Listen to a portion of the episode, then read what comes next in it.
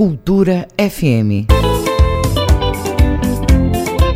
A Cultura FM apresenta Conexão Cultura. Música, notícia e interatividade no seu rádio.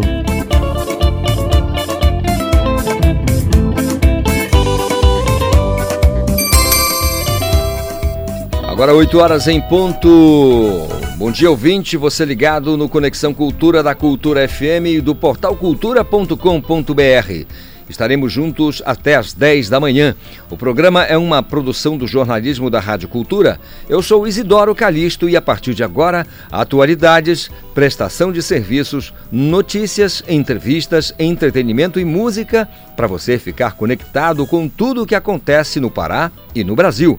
E você, ouvinte, é claro, pode fazer o programa junto com a gente. Mande a sua mensagem para o nosso WhatsApp 985639937. Anote 985639937. O nosso e-mail é culturafm@fontelpa.com.br. Música, informação e interatividade. Conexão Cultura. Fica com a gente nesta quarta-feira, dia 16 de dezembro. Projetos de Belém realizam campanha para arrecadar brinquedos e distribuir para as crianças de comunidades carentes durante o Natal. Além disso, tem o quadro PET com a médica veterinária Flávia Barros. Tem o quadro do professor Rodolfo Marques aqui no Conexão e também os professores do Enem dando dicas importantes para você que está se preparando para o Exame Nacional do Ensino Médio. Tem um bate-papo musical com o cantor, compositor e arranjador Henrique Sena. E ainda tem análise esportiva com Ivo Amaral. Conexão Cultura na 93,7. 16 de dezembro, hoje na história. 1770, nasceu o compositor Beethoven. 1857, um terremoto em, em Nápoles, na Itália, causou a morte de 12 mil pessoas. 1865 nasceu no, nasceu no Rio de Janeiro o poeta Olavo Bilac. 1960, o choque de dois aviões em Nova York causou a morte de 131 pessoas.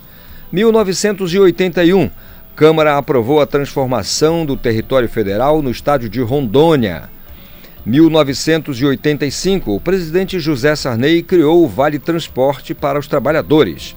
1997, depois de mais de três anos, a justiça italiana concluiu que não houve culpados pela morte do piloto Ayrton Senna em 1 de maio de 1994 no Autódromo de Imola. Você está ouvindo Conexão Cultura na 93,7.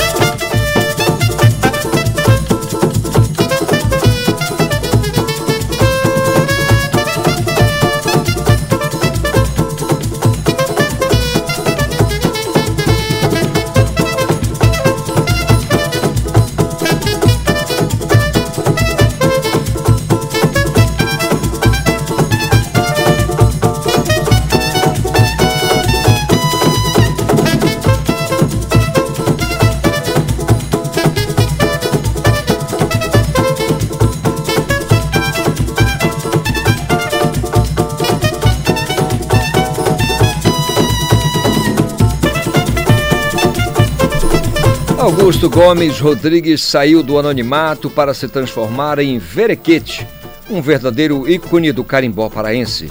No Conexão Cultura, a força rítmica de Verequete em, na emblemática Dance Comacheira. 8 e 3. Cultura FM 93,7.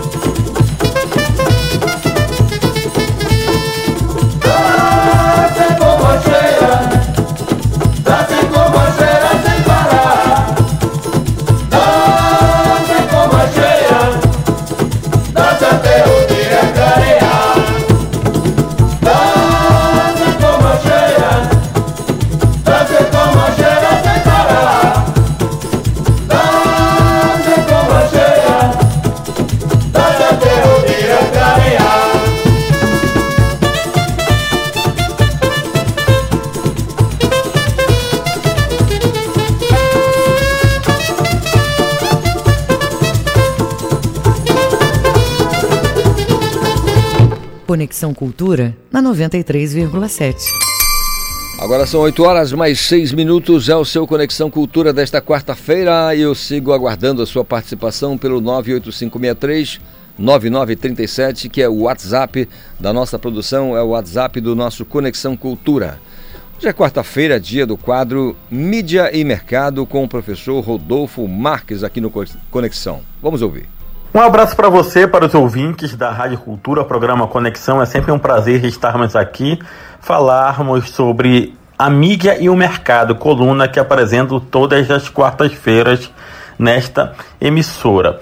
E eu quero comentar sobre essa nossa dependência que temos em relação aos recursos tecnológicos. Na manhã dessa segunda-feira, dia 14 de dezembro, o Google saiu do ar em vários países. O Drive, o YouTube e outros serviços também foram afetados. O Gmail, né, que é a plataforma de web e-mails da Google, também ficou afetada em relação a envio de mensagens, anexos e uma série de outros aspectos nós passamos boa parte dos nossos dias utilizando recursos tecnológicos, né? Tecnologia como um conceito que se refere a tudo aquilo que nós facilitamos a nossa vida, todos os recursos que utilizamos para facilitarmos as nossas vidas. E claro, quando se relaciona a telecomunicações, como se relaciona a globalização, as infovias, né? Aquilo que o Mark McLuhan falava no século passado sobre os caminhos da informação, claro que isso ganha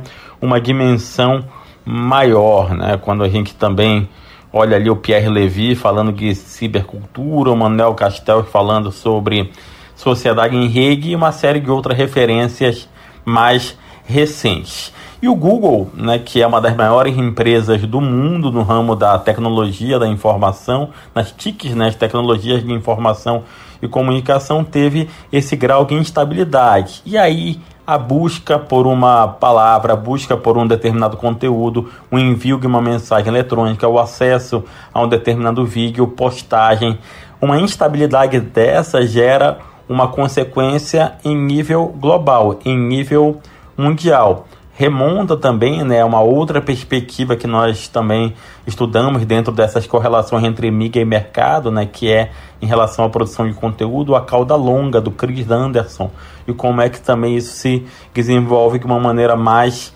sistêmica. E uma falha em um sistema, uma falha em um determinado prosseguimento que dure 5 minutos, 3 minutos, 1 um minuto, gera uma implicação em escala global que, é que a gente pode pensar em relação a isso?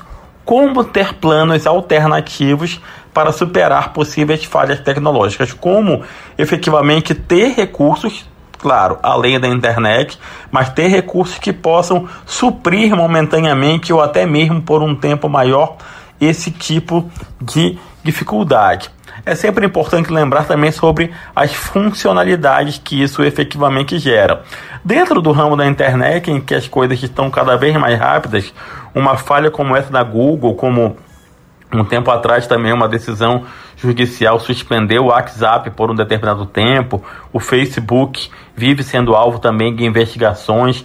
Nós temos no Brasil né, a discussão ampliada sobre a Lei Geral de Proteção de Dados. Então, como nós estamos envoltos aí em um processo em que há uma interdependência de conexões, de informações, de dados pessoais, de dados profissionais, temos que buscar alternativas para, quando houver esse tipo de falha, nós não vermos os nossos processos, as nossas atividades profissionais sendo afetadas de uma maneira direta ou indireta. E também, de certa forma, um plano B ou um plano C pode estar vinculado à maneira de nós voltarmos um pouco no tempo e termos recursos mais manuais e menos dependentes da tecnologia, que só nos traz efeitos e consequências boas, mas também temos que lidar com elas quando momentaneamente estão ausentes de alguma forma. Na próxima semana estamos de volta aqui nesta emissora falando sobre a mídia e o mercado. Estamos chegando ao final aí da primeira temporada, né? Temos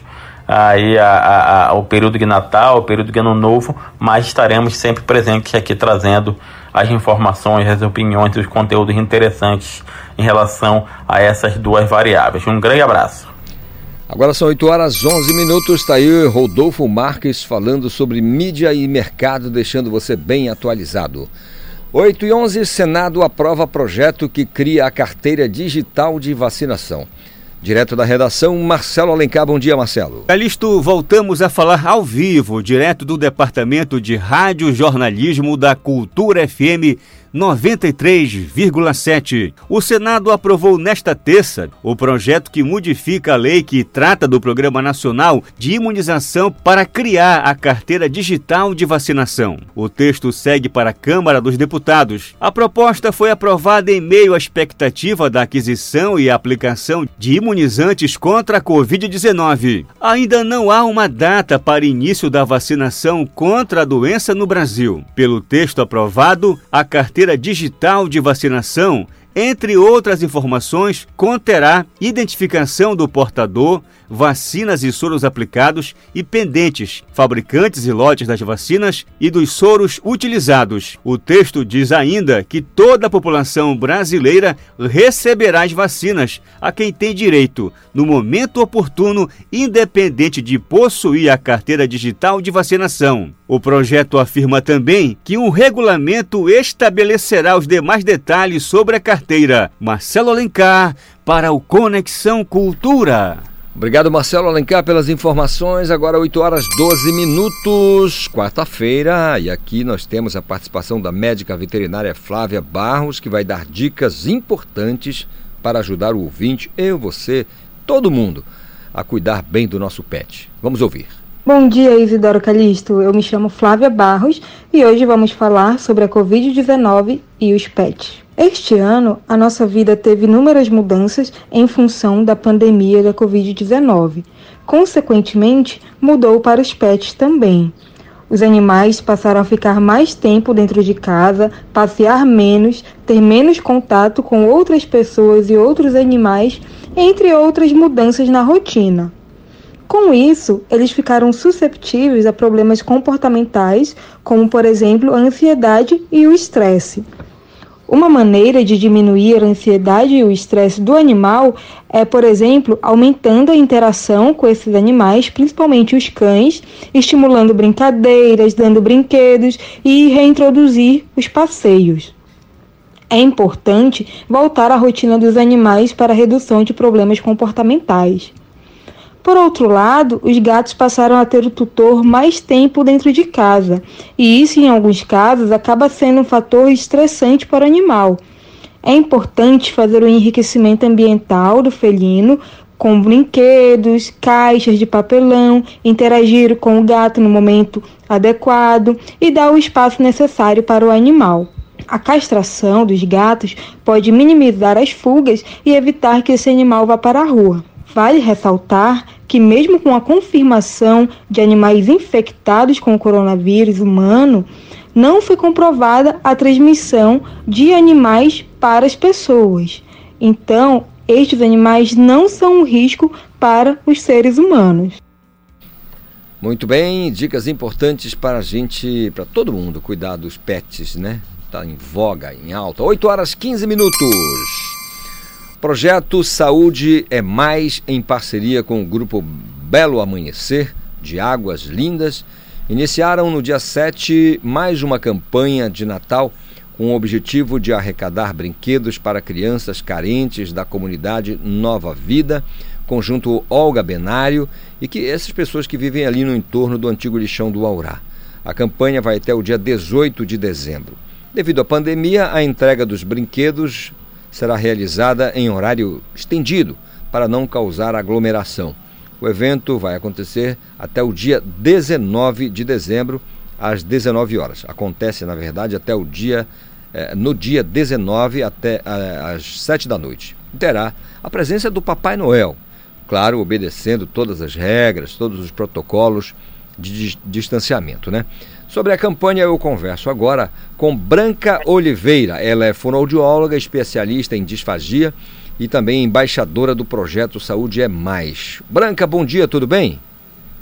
Bom dia, Calixto, tudo bem? Muito obrigada pela participação aqui na rádio com você. Que isso, sempre à disposição. Primeiro eu queria saber como é que foi fazer esse trabalho, né? Uma quase que uma pergunta genérica para todo mundo, porque nós vivemos um momento diferente, pandemia, aí quando fala em arrecadação, pesquisa, levantamento, busca de dados, tudo fica complicado, né? Como é que foi para vocês realizarem essa campanha? Então, este ano, devido à pandemia, é, nós estamos né, seguindo aí esses critérios é, que são exigidos de afastamento, distanciamento, colocando horários alternados. Nós sempre fazemos né, essa questão de doações, tanto de brinquedos, de cestas básicas, roupas, todos os anos nós buscamos estar sempre atendendo essas comunidades mais carentes. No lockdown também não foi diferente.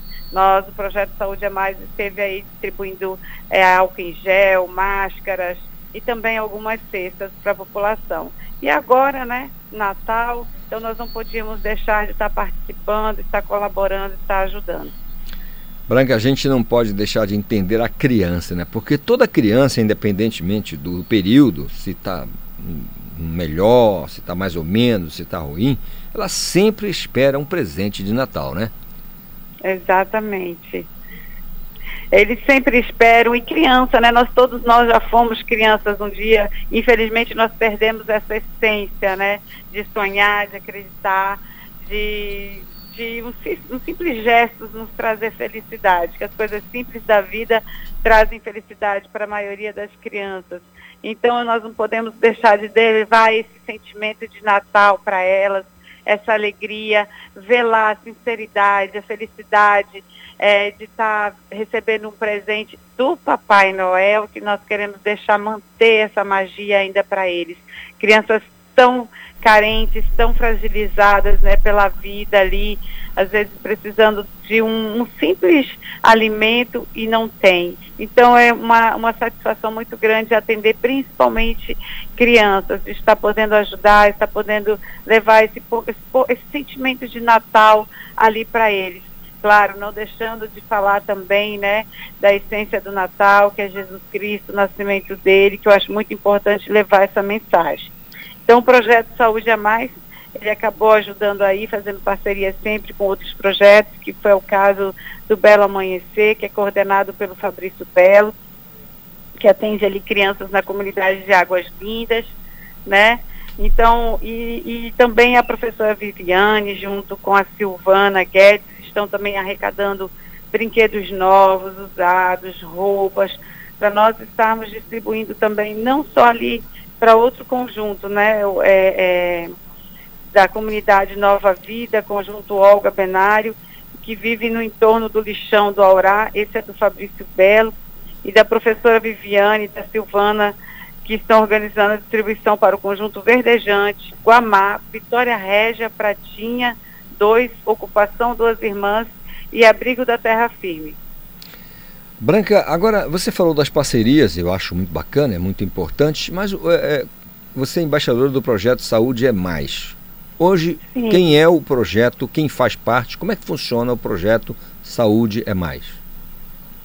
Olha, o projeto ele funciona atendendo né, né é, pessoas que têm mais dificuldades para ter um atendimento de consulta, exames, é, encaminhamento para cirurgias, internações. Nós temos uma equipe que é formada pela professora Viviane, que faz parte voluntariamente desse projeto, a Tainá, a Marluce, a própria Silvana, e nós ajudamos as pessoas a estar nesse sentido, conseguindo é, esses tratamentos, essas consultas, esses exames, fazendo esse tipo de atendimento terapêutico também. O projeto também atua dando cursos profissionalizantes, totalmente de graça, viu? Com parcerias aí, junto com professores, nós estamos aí fazendo uma programação que nós vamos iniciar já a partir do ano que vem, em fevereiro, está retomando novamente os nossos cursos. E estamos aí planejando dar robótica para os alunos, para os nossos, nossos jovens, que eu acho que é um, um curso muito importante hoje em dia, que é a robótica e a educação 4.0. Estamos fazendo esse planejamento e acredito que até fevereiro a gente já consiga estar levando aí nas comunidades. Vou ficar aqui torcendo junto com todo mundo aqui da produção para que você consiga essa empreitada, tá bom? Conseguir sucesso nessa Muito empreitada. obrigada. Agora, Branca, é, a gente sabe que é um desafio já o, a própria campanha, toda a campanha é, para ajudar pessoas é sempre um desafio. E, e, na pandemia, então, nem se fala. Agora, vocês chegaram a estabelecer alguma meta para alcançar nesse, nesse período ou para vocês o que der Deus, Deus ajudou e está tudo certo? Olha, Calixto, nós estabelecemos sim. Na, na questão lá com o Fabrício Belo, nós, a meta é mil brinquedos, me atender mil crianças. Olha. Então, nós esperamos estar alcançando, mas, né, é o que, o que vier, toda ajuda que vier, a gente aceita de bom todo o coração e esperamos estar atendendo mais. Já que está com a Silvana, a, a Viviane, nós estamos aí também fazendo essa, a, a, vamos separar, né, dividir para cada, atender um pouquinho a cada bairro, a cada comunidade aí que nós, que nos fizeram esses pedidos e que estão aguardando aí ansiosamente receber essas doações. Espero que as pessoas, né, se sintam aí tocadas e possam entrar em contato para fazer mais doações ainda. Muito bem. Agora eh, vem a pergunta que todo mundo está esperando aqui do outro lado.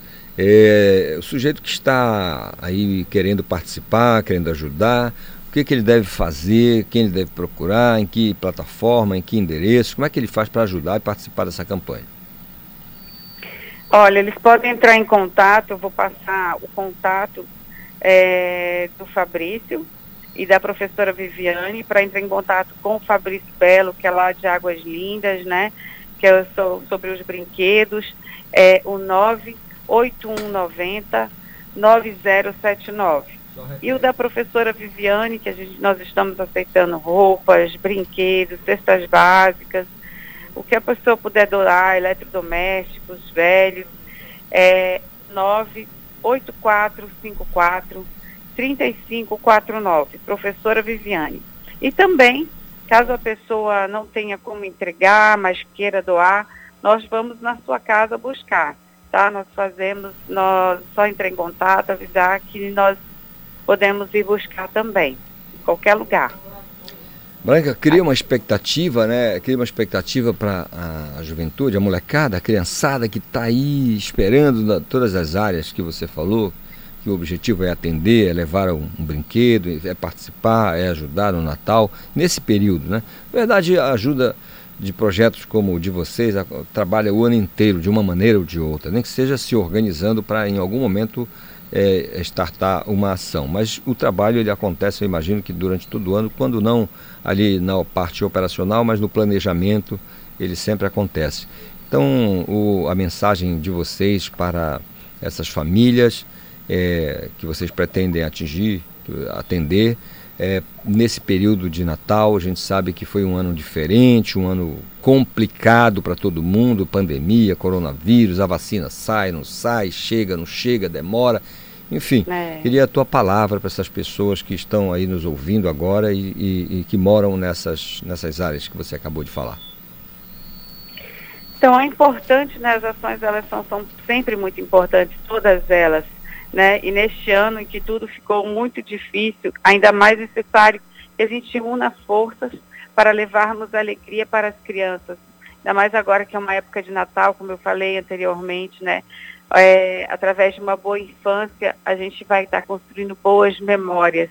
Eu acredito que todos nós lembramos aqueles que tiveram assim que a, a, a magia, o encanto do Natal, lembre disso com muito carinho. E isso nós levamos como uma segurança né, para a vida toda, levamos como aquele sentimento de sempre ter uma esperança de que coisas boas sempre acontecem, ainda mais esse período tão difícil que foi este ano de pandemia, onde muitas famílias enfrentaram perdas né, de pessoas, entes queridos, pessoas importantes do seu convívio.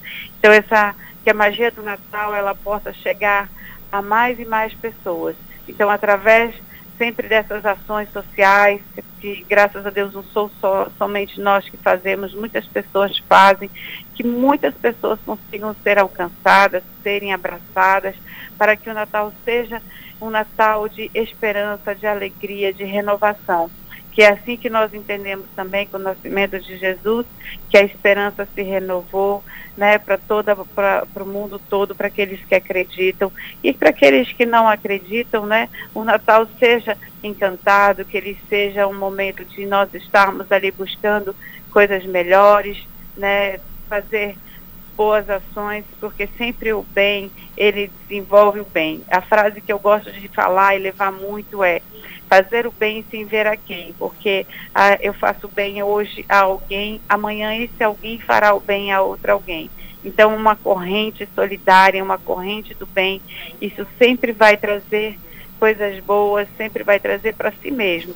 Aquele que o faz é o que mais recebe sempre. Legal. Branca, só para a gente não deixar aqui é, é, de reforçar, só os telefones novamente para as pessoas entrarem em contato. Você diz dois, você falou dois números. Só, vamos repetir aqui só para fixar. O primeiro qual é? O telefone? O primeiro é, só um minuto. O primeiro é o 98190 9079. É, é 98190 9079, né? É. No... Falar com Fabrício Belo.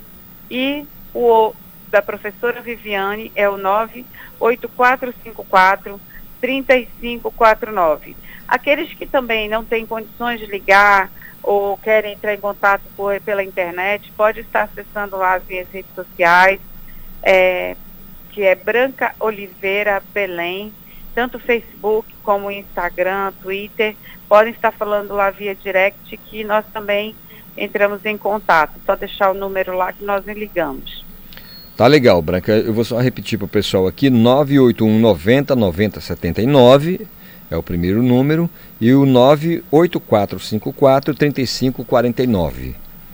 Isso. As pessoas que quiserem ajudar, é, a partir de agora, começou aqui no Conexão Cultura essa campanha durante todo o programa. Eu vou dar esse número aqui para vocês que estão nos ouvindo, você ouvinte do Conexão, para ajudar nesse projeto legal.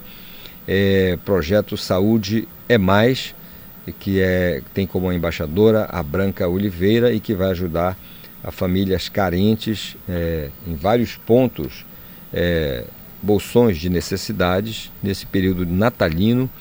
Olha, Branca, eu agradeço demais a tua conversa, a, a tua entrevista aqui, as informações que você deu. É, e falando também desse projeto muito importante, eu realmente espero que você tenha muito sucesso e que as crianças, especialmente, sejam é, atendidas pelas ações de vocês, tá certo? Tá certo, Calixto, muito obrigada pela, pelo espaço aí no Conexão. Que Deus abençoe seu programa também, pelas suas ações que você faz, dar essa abertura aí para essas pessoas que tanto precisam, viu? Muito obrigado, querida. Muito bom dia para você. Na verdade, ótima quarta-feira, ótimo restante de quarta-feira, tá bom? Igualmente, ótima quarta para todos. Tchau, tchau. Beijão. Agora são 8 horas 30 minutos. Estamos apresentando Conexão Cultura. Já fizeste tua inscrição no edital de artes visuais da Lei Emergencial Aldir Blanc? Não esquece! O prazo de inscrição de projetos para artes visuais de todo o estado é até o dia 18 de dezembro. Acesse o site aldirblancartesvisuaispa.com.br para conhecer os termos do edital. Inscreve a tua ideia. Esperamos o teu projeto. Realização: Foto Ativa Secult e Governo Federal. Apoio Cultura Rede de Comunicação. ZYD 233, 93,7 MHz. Rádio Cultura FM, uma emissora da Rede Cultura de Comunicação. Fundação Paraense de Rádio Difusão, Rua dos Pariquis, 3318. Base operacional, Avenida Almirante Barroso, 735, Belém, Pará, Amazônia, Brasil.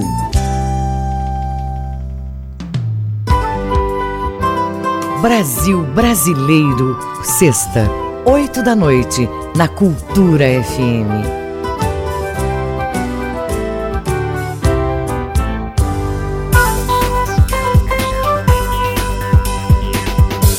voltamos a apresentar Conexão Cultura. Agora são 8 horas 31 minutos, é o nosso Conexão Cultura no ar nesta quarta-feira, dia 16 de dezembro, e você pode participar mandando a sua mensagem para o nosso WhatsApp, anote aí, 985639937. O nosso e-mail é culturafm.funtelpa.com.br. Olha, já está com a gente aqui é, o doutor Eduardo Costa, cardiologista da melhor qualidade, renomadíssimo. É, é, conhece o mundo inteiro, mas eu quero saber se ele está por dentro do que há de mais moderno no que diz respeito à vacinação da, do coronavírus, é, a sua visão desses, nessa última semana, de, de quarta para cá, o que, que, mudou na sua visão com relação. A última vez o senhor estava muito animado e disse tem que vacinar todo mundo, nada de ah, porque não, tem que vacinar, a sua orientação foi essa. Mudou alguma coisa de lá para cá? Ficou com medo de alguma coisa?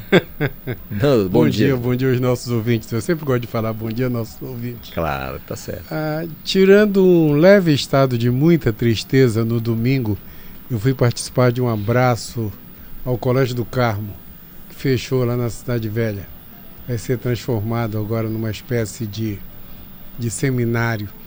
E encontrei com os meus amigos de 50, 40 anos atrás. Eu fui aluno do Carmo, ginásio científico e depois fui professor do Carmo de Química de 74 a 77. Depois eu parei a minha vida de professor, senão eu não terminava o curso de medicina. Mas eu fiquei assim, foi, foi, foi muito bom de ver todo mundo e muito triste é, pelo fechamento do colégio, que era, na minha época, o melhor, disparadamente o melhor colégio da região. E, meu amigo Calixto, a, a notícia da, é que começaram a vacinar todo mundo no mundo nos Estados Unidos e já semana passada já no Reino Unido. O nosso problema no país é que a gente se atrasou em comprar a vacina e agora vamos comprar mais caro e vamos entrar na, no rabo da fila, como se falava antigamente. Isso está preocupando muito, porque está na cara que depois das eleições e depois de que liberaram praias e bares, aumentou a contaminação. Meus amigos ouvintes, o vírus ele está aí, ele está no ar, ele continua matando. Ontem morreram quase mil pessoas em um dia no Brasil. Ontem. Então aquela curva que eles mostram na TV todo dia está em ascendência, está subindo de novo. É grave, a gente não sabe se a gente pode ter de novo. É, algumas pessoas já tiveram de novo, eu mesmo já tive dois pacientes que tiveram de novo e agora já a, a, a, gente não sabe como vai ser. E sabe o que é pior? Antes da gente falar em vacina, ninguém tem uma clínica típica do coronavírus. O coronavírus ele inflama as artérias e entope as artérias, ele causa embolia. A fisiopatologia dele, como a gente fala em medicina, a fisiopatologia é a fisiologia da doença. Ele causa inflamação e trombose. Então ele, ele, vai, vai coalhando o sangue dentro da gente. Chama coagulação intravascular. E tem gente que começa pelo pulmão, a preferência é o pulmão. Mas eu conheço pacientes que tiveram acidentes vasculares cerebrais, pacientes que muitos entraram em insuficiência renal e alguns tiveram doença vascular periférica. Então ele pode causar infarto, ele pode causar AVC. E a, a, a, doutora Julimar, que é a minha reumatologista, falou para mim que uh, alguns pacientes, a primeiro sintoma foi artrite, dor nas juntas, dor nas articulações. Então, ele é, é a, a, a gente não tem um quadro típico, tipo malária, febre com temor, calafrio, é, repetido todo dia no mesmo horário. A gente não tem essas coisas do coronavírus ele de qualquer maneira tem gente que tem só perda de, de sabor e de cheiro, que é uma lesão cerebral do coronavírus. Tem gente que tem uma tocinha. Eu tive comprometimento do pulmão ah, visto na tomografia, mas eu não tive febre, eu não tive dor, não tive tosse. Fiquei muito cansado, só eu não tinha coragem para levantar para tomar banho. Uh, a minha esposa, que teve um quadro pulmonar bem menor que o meu, passou mal, grave, risco de vida, muito sério. Então a gente não tem uma característica do coronavírus. E ele continua aí, ele vai ficar por aí muito tempo. a única maneira que nós temos é a vacina. É. A gente não tem remédio para o coronavírus. Não existe remédio. Aquela história que todo mundo falava há seis meses atrás de cloroquina, ivermectina, nitazolam, nita, toda vez eu esqueço, Anita, aquele remédio chamado Anita, junto com, com o antibiótico, a azitromicina, pessoal, isso não tem efeito nenhum, já ficou comprovado que não tem efeito nenhum. Todo mundo que foi para as UTIs aqui em Belém e morreu, já tinha tomado hidroxicloroquina, ivermectina, nitazoxamida, nitazoxamida, acertei o nome, nitazoxamida. Então, esses remédios não funcionam para o coronavírus. Quando o paciente está internado grave, ele vai tomar antibiótico de peso na, na isso é para proteger as complicações. Ele vai tomar anti-inflamatório, que são os corticoides em, em, em, em, doses grandes, por isso que tem que ser internado, e vai tomar anticoagulante. Tá? Os anticoagulantes hospitalares às vezes é na veia. O remédio clássico chama heparina. Ou então, quando a pessoa não interna, usa a enoxaparina, que é aquela injeção na barriga, para evitar de causar trombose. Mas a gente não tem um remédio para matar o coronavírus. Então, o, o, o, as vacinas, como nós falamos semana passada, são muito bem-vindas. Qualquer uma delas, qualquer uma delas. Eu falei aqui que no, nesse meio científico não existe brincadeira. Ninguém está fazendo vacina que não faz efeito ou vacina para matar as pessoas. Ah, e tem, fora os absurdos do governo de não ter pensado nisso, nós temos um, um, ministro de saúde que é especialista em logística e parece que ele não sabe logística. Então não foi pensado nisso. Então agora vai ser um, um, uma corrida atrás do prejuízo. O Brasil não acertou a compra de todas as vacinas, nenhuma delas tem dose para todo mundo. No próprio Estados Unidos agora, eles só têm dose para 15 milhões da primeira vacina. Já estão negociando a segunda a terceira. Os meus amigos lá da Escola Paulista de Medicina, eles acham que uh, a melhor delas, a que vai chegar, por incrível que pareça, é a chinesa, que está sendo é, feita, é, realizada com o Butantan lá em São Paulo. Então, uh, não tem dose para todo mundo. Então, tem que comprar todas. Agora, doutor Eduardo, é, não tem dose para todo mundo, o senhor acabou de dizer. Nós já temos, nós já uhum. temos olha, identificado, foi feito o estudo, uhum. foi feita a pesquisa, a vacina é boa, é, é, vai vacinar e vai imunizar a pessoa. Uhum. Então o que? Falta insumos? O que, que falta para produzir, por exemplo? vou colocar aqui Estados Unidos, vamos dizer que, eu não sei qual a, a população atual, mas vamos dizer que fosse 300 milhões de habitantes, uhum. que eu acho que não dá isso.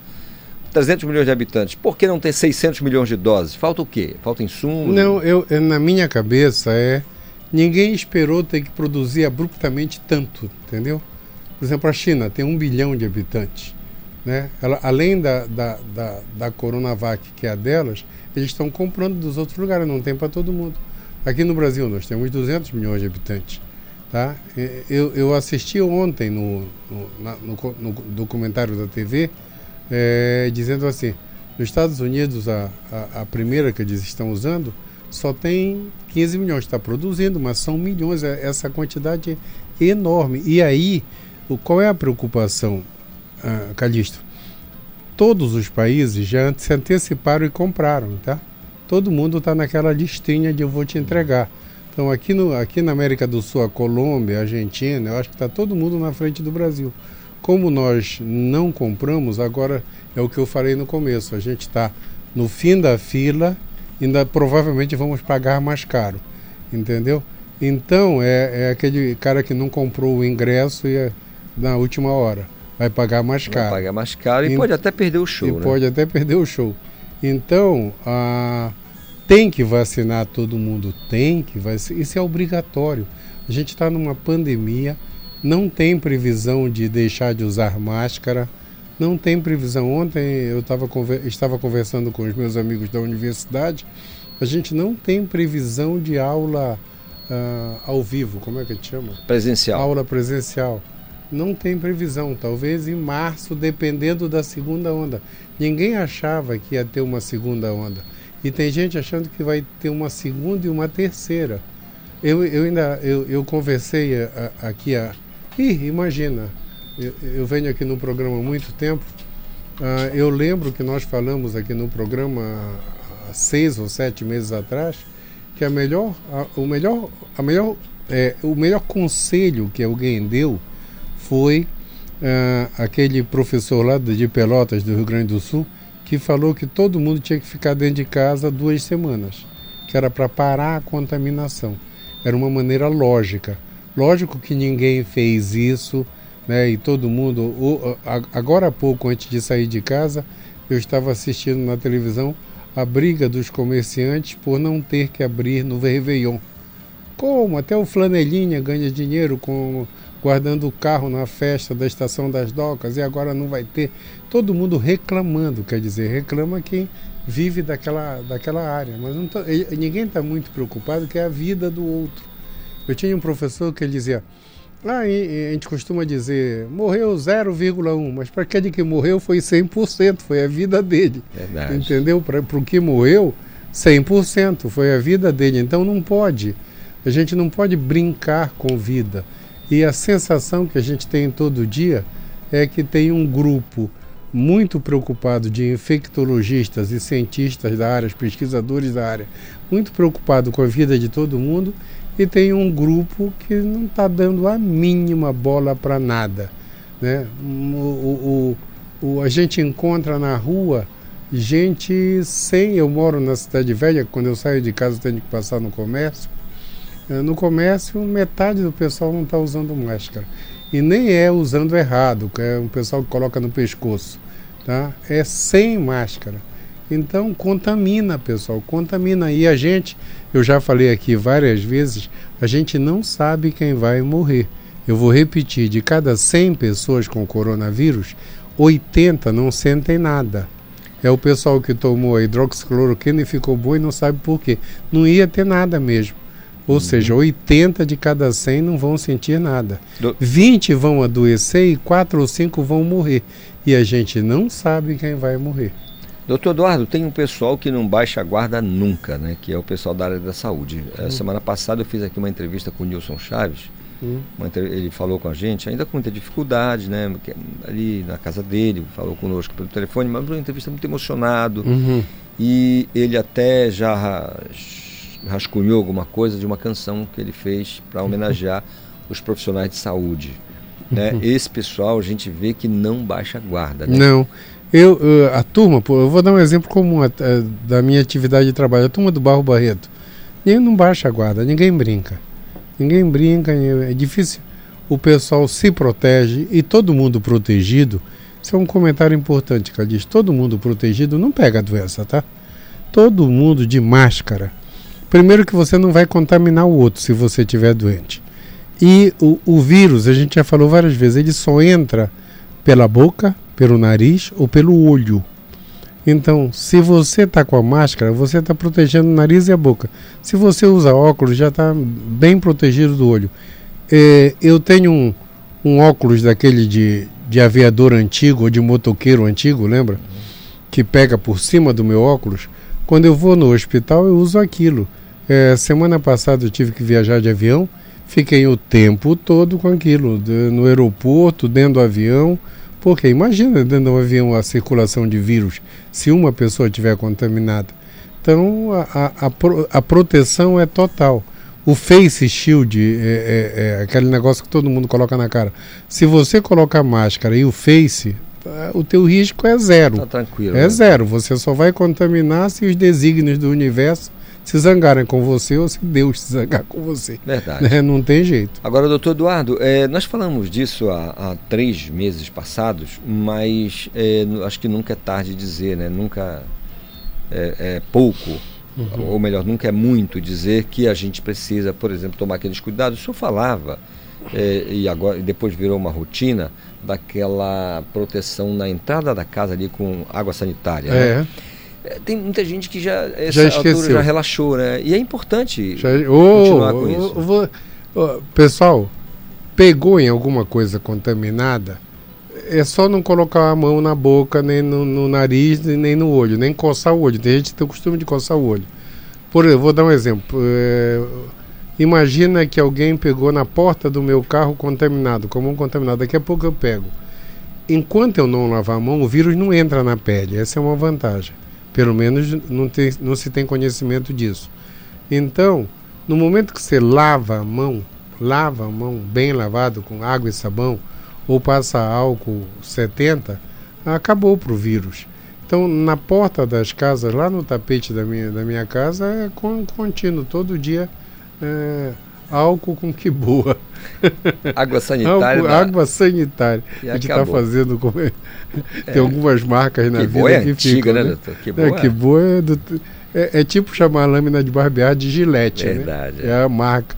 Então a marca ocupa. Então, é que eu sou.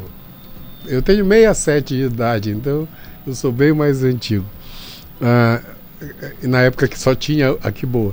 É, é, eu também sou desse tempo. Era só né? aqui boa. Então o pessoal coloca aquilo no tapete, tá? E em vários lugares o pessoal coloca naquele tapete que você usa para limpar o pé e depois pisa no outro pano, em, num tapete para enxugar, para não ficar hum, é, sujando a, a, a, a casa das outras pessoas. Isso ainda é obrigatório. É, a máscara é obrigatória. Em casa a gente está comprando já de caixa, né? Porque eu sou médico, vou no hospital. Quando eu volto do hospital, eu já desprezo o que eu estava usando, tá? Eu não vou usar de novo.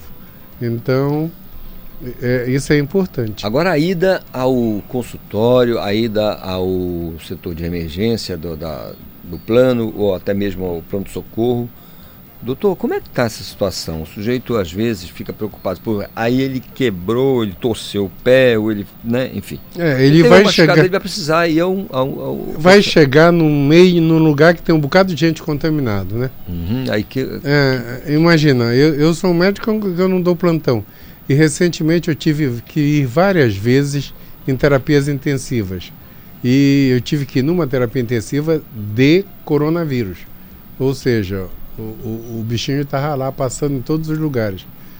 Proteção. Proteção. Máscara e alguma coisa para proteger o olho. Ou face shield, ou. Tu lembra? Eu comprei numa loja de material de construção aqueles óculos que o pessoal usa na construção, é, que pega é. por cima do olho. É igual, é, eu, eu costumo dizer, igual o piloto de avião antigo usava e, e corredor de, de carro. É, é eu usava aqueles óculos que pega por cima do óculos. E, e igual coisa de mergulhador. Perfeito. Igual aquela. Ó, óculos de mergulho. Óculos de mergulho. Que aí você está protegendo o olho, o nariz e a boca. Pessoal, proteger o olho, o nariz e a boca, você vai lá no, no meio onde está todo mundo contaminado e não tem risco. Não tem risco. Depois é só lavar as mãos. Depois é lavar as mãos, limpar o pé, trocar de roupa né? Porque o, alguém tosse perto de você, vai ficar na tua roupa, no cabelo. Eu tenho netos em casa que eu faço tudo para não contaminá-los. Quando eu volto para casa, eu vou direto no meu quarto para tomar banho, despreza a roupa que estava usando, despreza a máscara. A máscara vai sempre para o lixo. Então, para eu que ando no meio que pode haver contaminação contínua. Então, nos hospitais hoje, tem uma regra: se você vai operar de apendicite da vesícula, da garganta, ou se você vai internar por algum motivo, vai faz uma tomografia para ver se está com coronavírus. É rotina agora em hospital. É Perfeito. rotina mesmo. Então o pessoal está tomando um cuidado muito grande e mesmo assim estamos na segunda onda. Tá? Agora, doutor Eduardo, uh, tem a questão dos pulmões que o sujeito tem que analisar, tem que dar uma verificada, né, por, por ocasião da, do, dos sintomas. É importante que ele verifique também a questão da função cardíaca, por exemplo, com eletrocardiograma, para ver se está tudo bem com o coração? Com certeza. E, e outra coisa, com certeza, eletrocardiograma hoje é uma coisa assim, sei lá, quase como tomar água todo dia. Precisa avaliação de todo mundo. Mas a grande preocupação, Calixto, é a, a, depois que a pessoa passa do coronavírus. Tá? Sequelas. Porque tem sequela cardíaca, com certeza.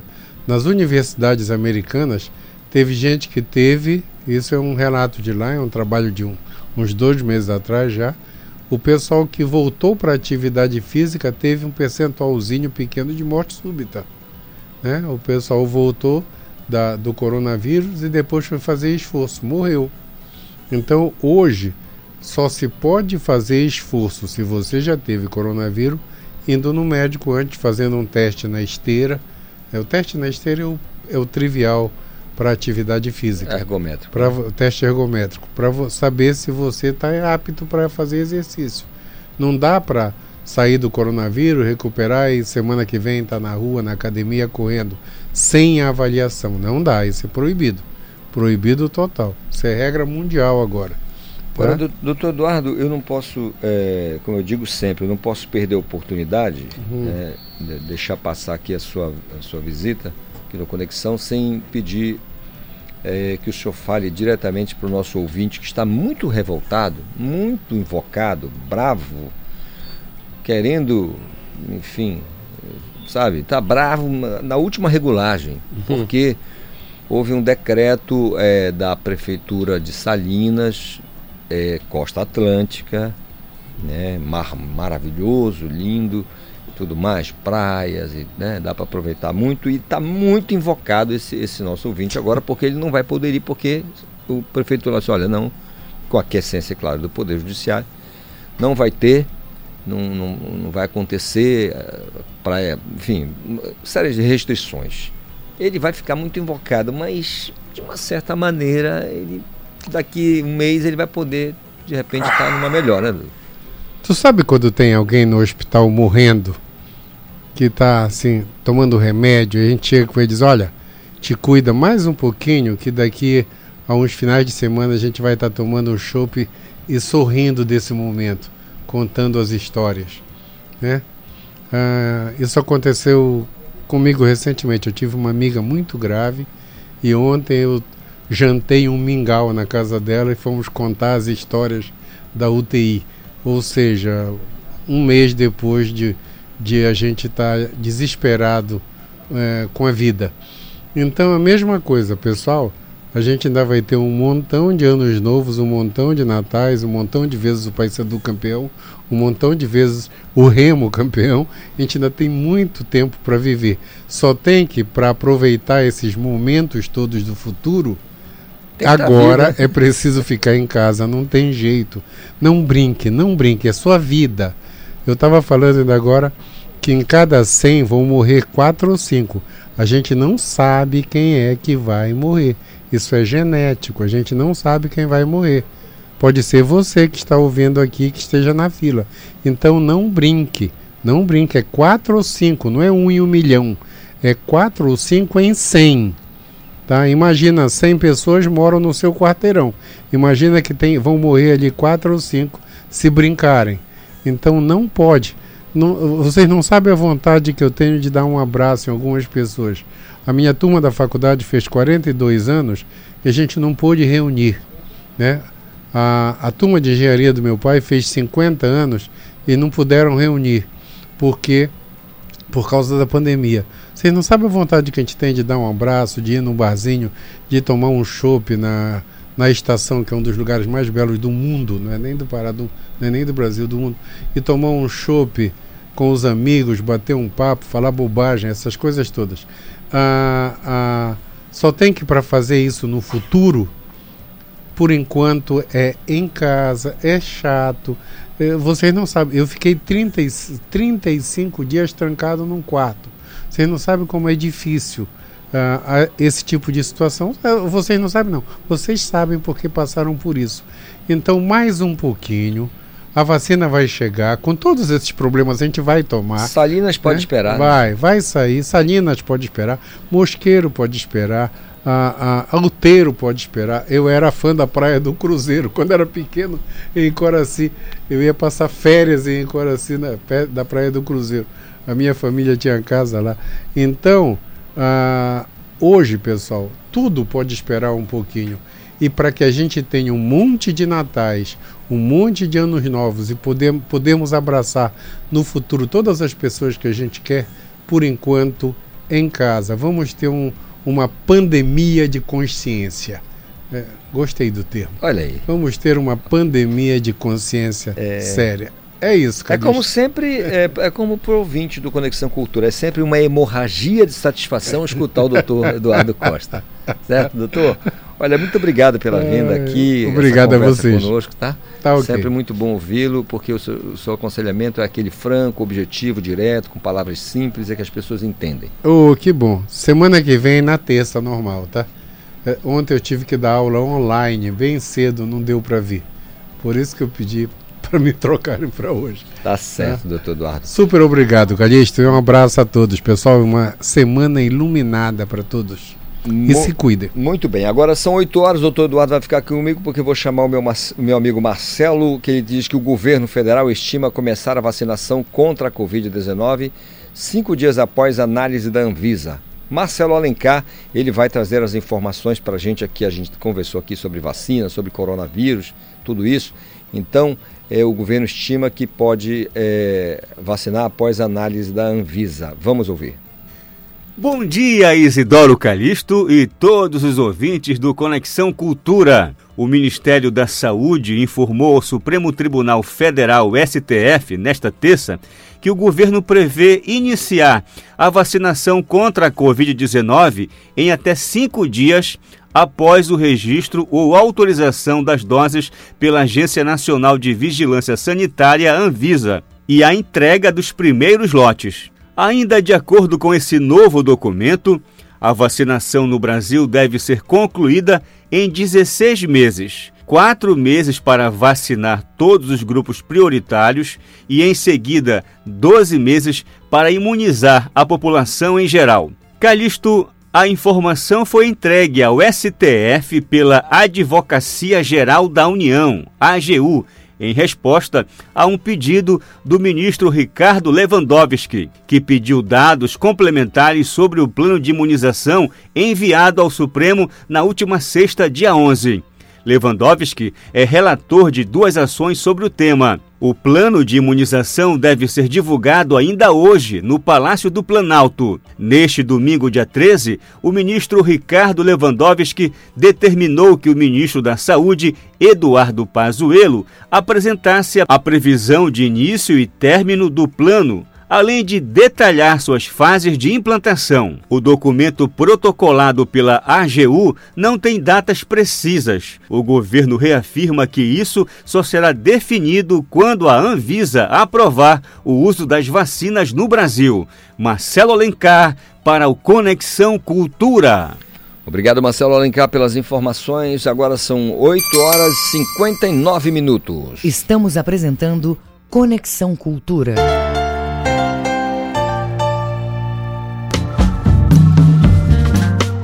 Cultura FM. Aqui você ouve música popular paraense. Tambatajé me faz feliz.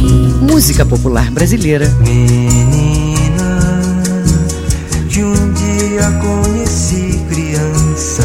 Música do mundo. Everybody's talking at me. I don't hear words saying. Cultura FM 93,7. A pandemia não acabou. O vírus continua circulando. Evite jogar nas ruas as máscaras usadas. Além de sujar a cidade, as máscaras usadas são focos de contaminação e devem ser descartadas na lixeira. Cuidar da sua saúde é proteger a todos.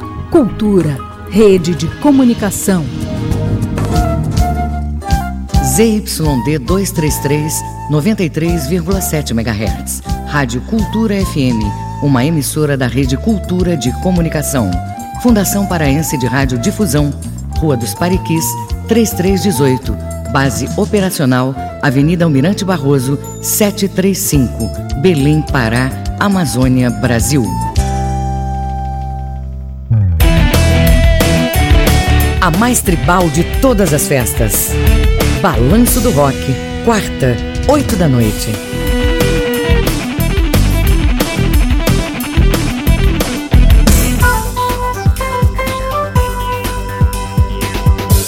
Voltamos a apresentar Conexão Cultura.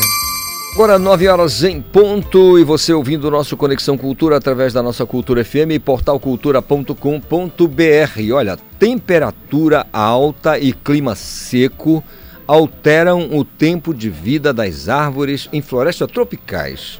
Quem tem os detalhes é o João Paulo Seabra.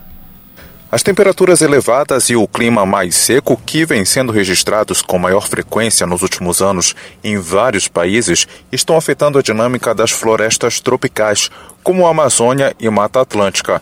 Sob essas condições climáticas, as árvores morrem mais rapidamente. Em biomas nos trópicos, elas já cresceram em média duas vezes mais rápido do que as de florestas temperadas e boreais e vivem menos, 186 anos em média contra 322 anos, respectivamente. As florestas tropicais úmidas abrigam cerca de 50% das espécies de animais terrestres e plantas do planeta, apesar apesar de representarem apenas 7% da área terrestre mundial. Como a previsão é de que a temperatura global continue subindo ao menos 1,5 por, ao menos 1,5 graus Celsius acima do nível pré-industrial, que é de 1850 a 1900, nas próximas décadas, isso pode provocar mudanças nas características de cada um desses biomas tropicais, resultando no futuro em alterações da biodiversidade e diminuição do número de espécies também devem afetar o papel que essas árvores desempenham nos estoques de carbono, CO2, levantando preocupações em relação à capacidade de absorção desse gás de efeito estufa no futuro. As florestas são o maior reservatório de biomassa terrestre, principalmente as tropicais, responsáveis pela metade desse estoque. Para se desenvolverem, as plantas precisam de uma grande quantidade de CO2 na fase de crescimento. Com isso, elas acabam processando por meio da fotossíntese cerca de um quinto do total anual do carbono atmosférico. Assim, pequenas mudanças no funcionamento da floresta podem alterar significativamente os níveis desse gás. Esse cenário de redução da longevidade ligada a efeitos climáticos em biomas tropicais está traçado em um estudo liderado por pesquisadores brasileiros e publicado na revista Proceedings of the National Academic of Sciences, da Academia Norte-Americana de Ciências. De acordo com a pesquisa, nas planícies tropicais quentes foram encontradas diminuições consistentes na longevidade das árvores em locais secos e com temperaturas médias anuais acima de 25 graus Celsius. Observa-se no estudo que quando a temperatura média passa dos 25,4 graus Celsius, a taxa de crescimento está num pico em patamar alto e a longevidade diminui. É um efeito além do esperado pela relação negativa entre crescimento e longevidade das árvores, mas também está ligado à disponibilidade hídrica. Quando o local seca cria um estresse na planta, então ela atinge tamanhos menores e morre mais jovem, mesmo sendo uma espécie que poderia ficar maior. Agora o novo estudo coloca lupa sobre o comportamento em florestas tropicais e aponta o papel do clima e da disponibilidade hídrica nesses quadros. João Paulo Seabra para o programa Conexão Cultura. Obrigado, João Paulo Seabra, pelas informações. Agora são 9 horas 4 minutos. Um jumento um cachorro, uma galinha e uma gata formam um quarteto de amigos que, após sofrerem maus tratos de seus donos, então eles resolvem fugir. Juntos eles formam um conjunto musical denominado os Quatro Saltimbancos e assim decidem tentar a sorte na cidade grande. Mas é durante o caminho que eles enfrentam dificuldades. Mais que uma peça, o espetáculo se constitui em um programa pedagógico. Então eu vou bater um papo agora sobre esse assunto com o ator Eduardo Viana. Ô Eduardo, bo bom dia, tudo bem? Bom dia, tudo bom, Calixto? Tudo em paz, meu irmão. Olha, o, como é que o pessoal pode esperar aí? Do jumento, o cachorro, a galinha e uma gata. Olha esse, esse, esse quarteto. No mínimo, no mínimo, o público pode esperar diversão. Mas aí a gente fala muito sobre amizade, sobre as dificuldades que é ser artista também, uhum. numa cidade chamada Belém. E é um espetáculo muito divertido, que é para toda a família. Os adultos, tanto quanto as crianças, também se divertem muito. E aí é um conto de, de fada, né, que a gente leva para palco, num espaço novo ali no, no Teatro Grão Pará, do Shopping Bosque Grão Pará. E estamos lá todos os domingos todos os domingos às 17 horas, com o espetáculo Os Quatro Amigos Saltimbancos, do Grupo Ensinação Cultural do Pará. Legal. É bem divertido, é bem legal. legal. E vale ressaltar também, lembrar que seguindo todos os protocolos, né? É importante dizer, né? Sanitária com relação à pandemia. E aos poucos a sociedade vai retomando as suas atividades, mas com todos os cuidados necessários. Legal, cara. A marca inconfundível do grupo de teatro e encenação cultural do Pará é ressaltar valores imprescindíveis para a formação da criança. Como vocês destacam esses valores? É, é, então, é, é, Calixto, é importante, porque a gente foca muito né, com espetáculos infantis. Lógico que o Grupo Encenação Cultural do Pará nós temos diversos espetáculos, comédias, dramas, espetáculos infantis, espetáculos adultos, mas o nosso carro-chefe, né, o nosso foco é muito no teatro infantil. Por quê? Porque a gente gosta de trabalhar a questão da formação de plateia. Né? A gente vai com crianças fazendo espetáculos de qualidade, não, não, não, não pensamos assim, ah, porque é infantil a gente vai fazer qualquer coisa. Não, é bem trabalhado. A gente faz a leitura de mesa, faz os ensaios, sempre focando na qualidade, no detalhe, para levar um, um, um, espetáculo muito bom para o palco. Então, é valorizar, é fazer com que a criança possa valorizar desde cedo o hábito né, de ir ao teatro, de ir a um, a um espetáculo teatral, não só no cinema, né?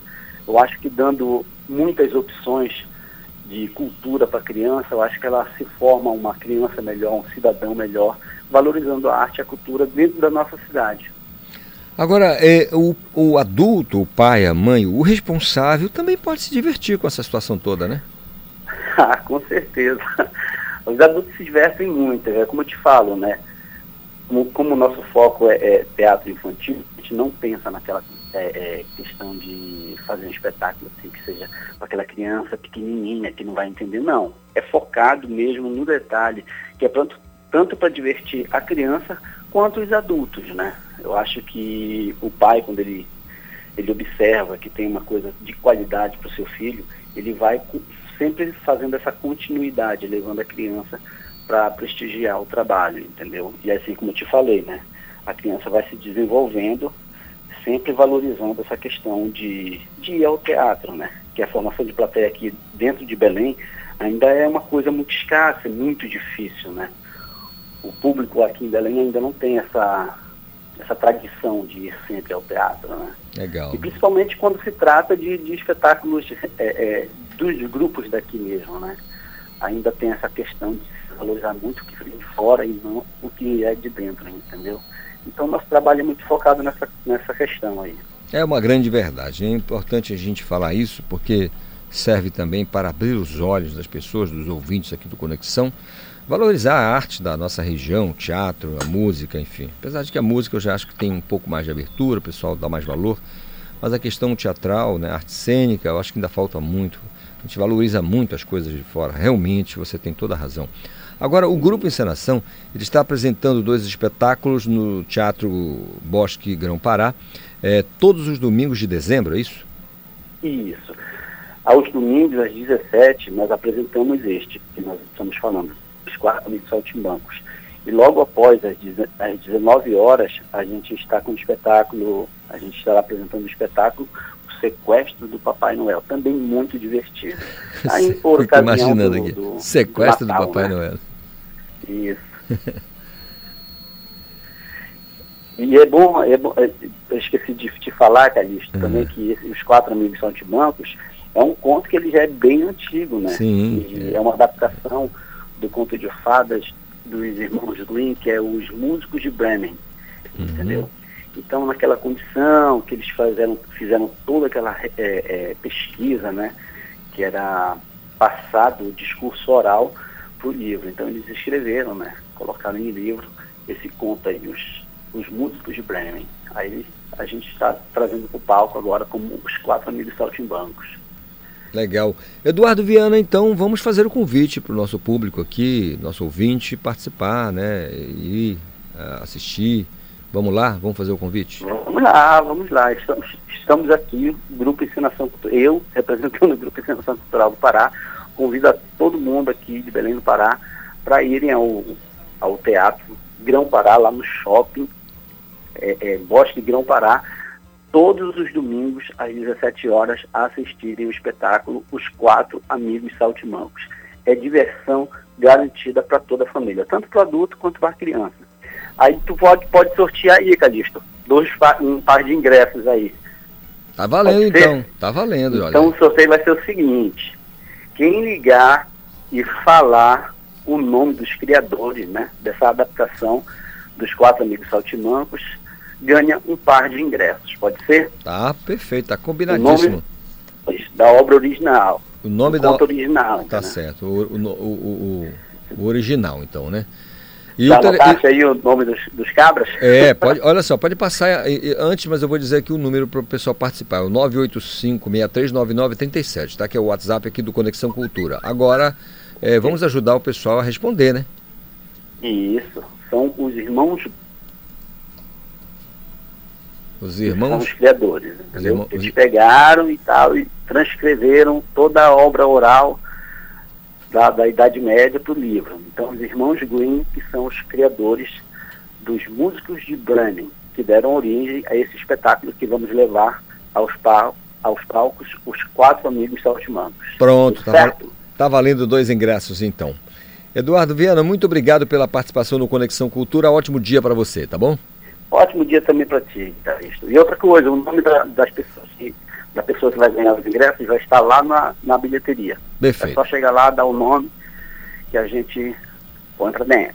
Tá combinado então, tá tudo combinado. Então pronto. Um abraço, meu irmão. Bom dia, sucesso aí, tá bom? Abração, bom, ótimo dia para você mais uma vez.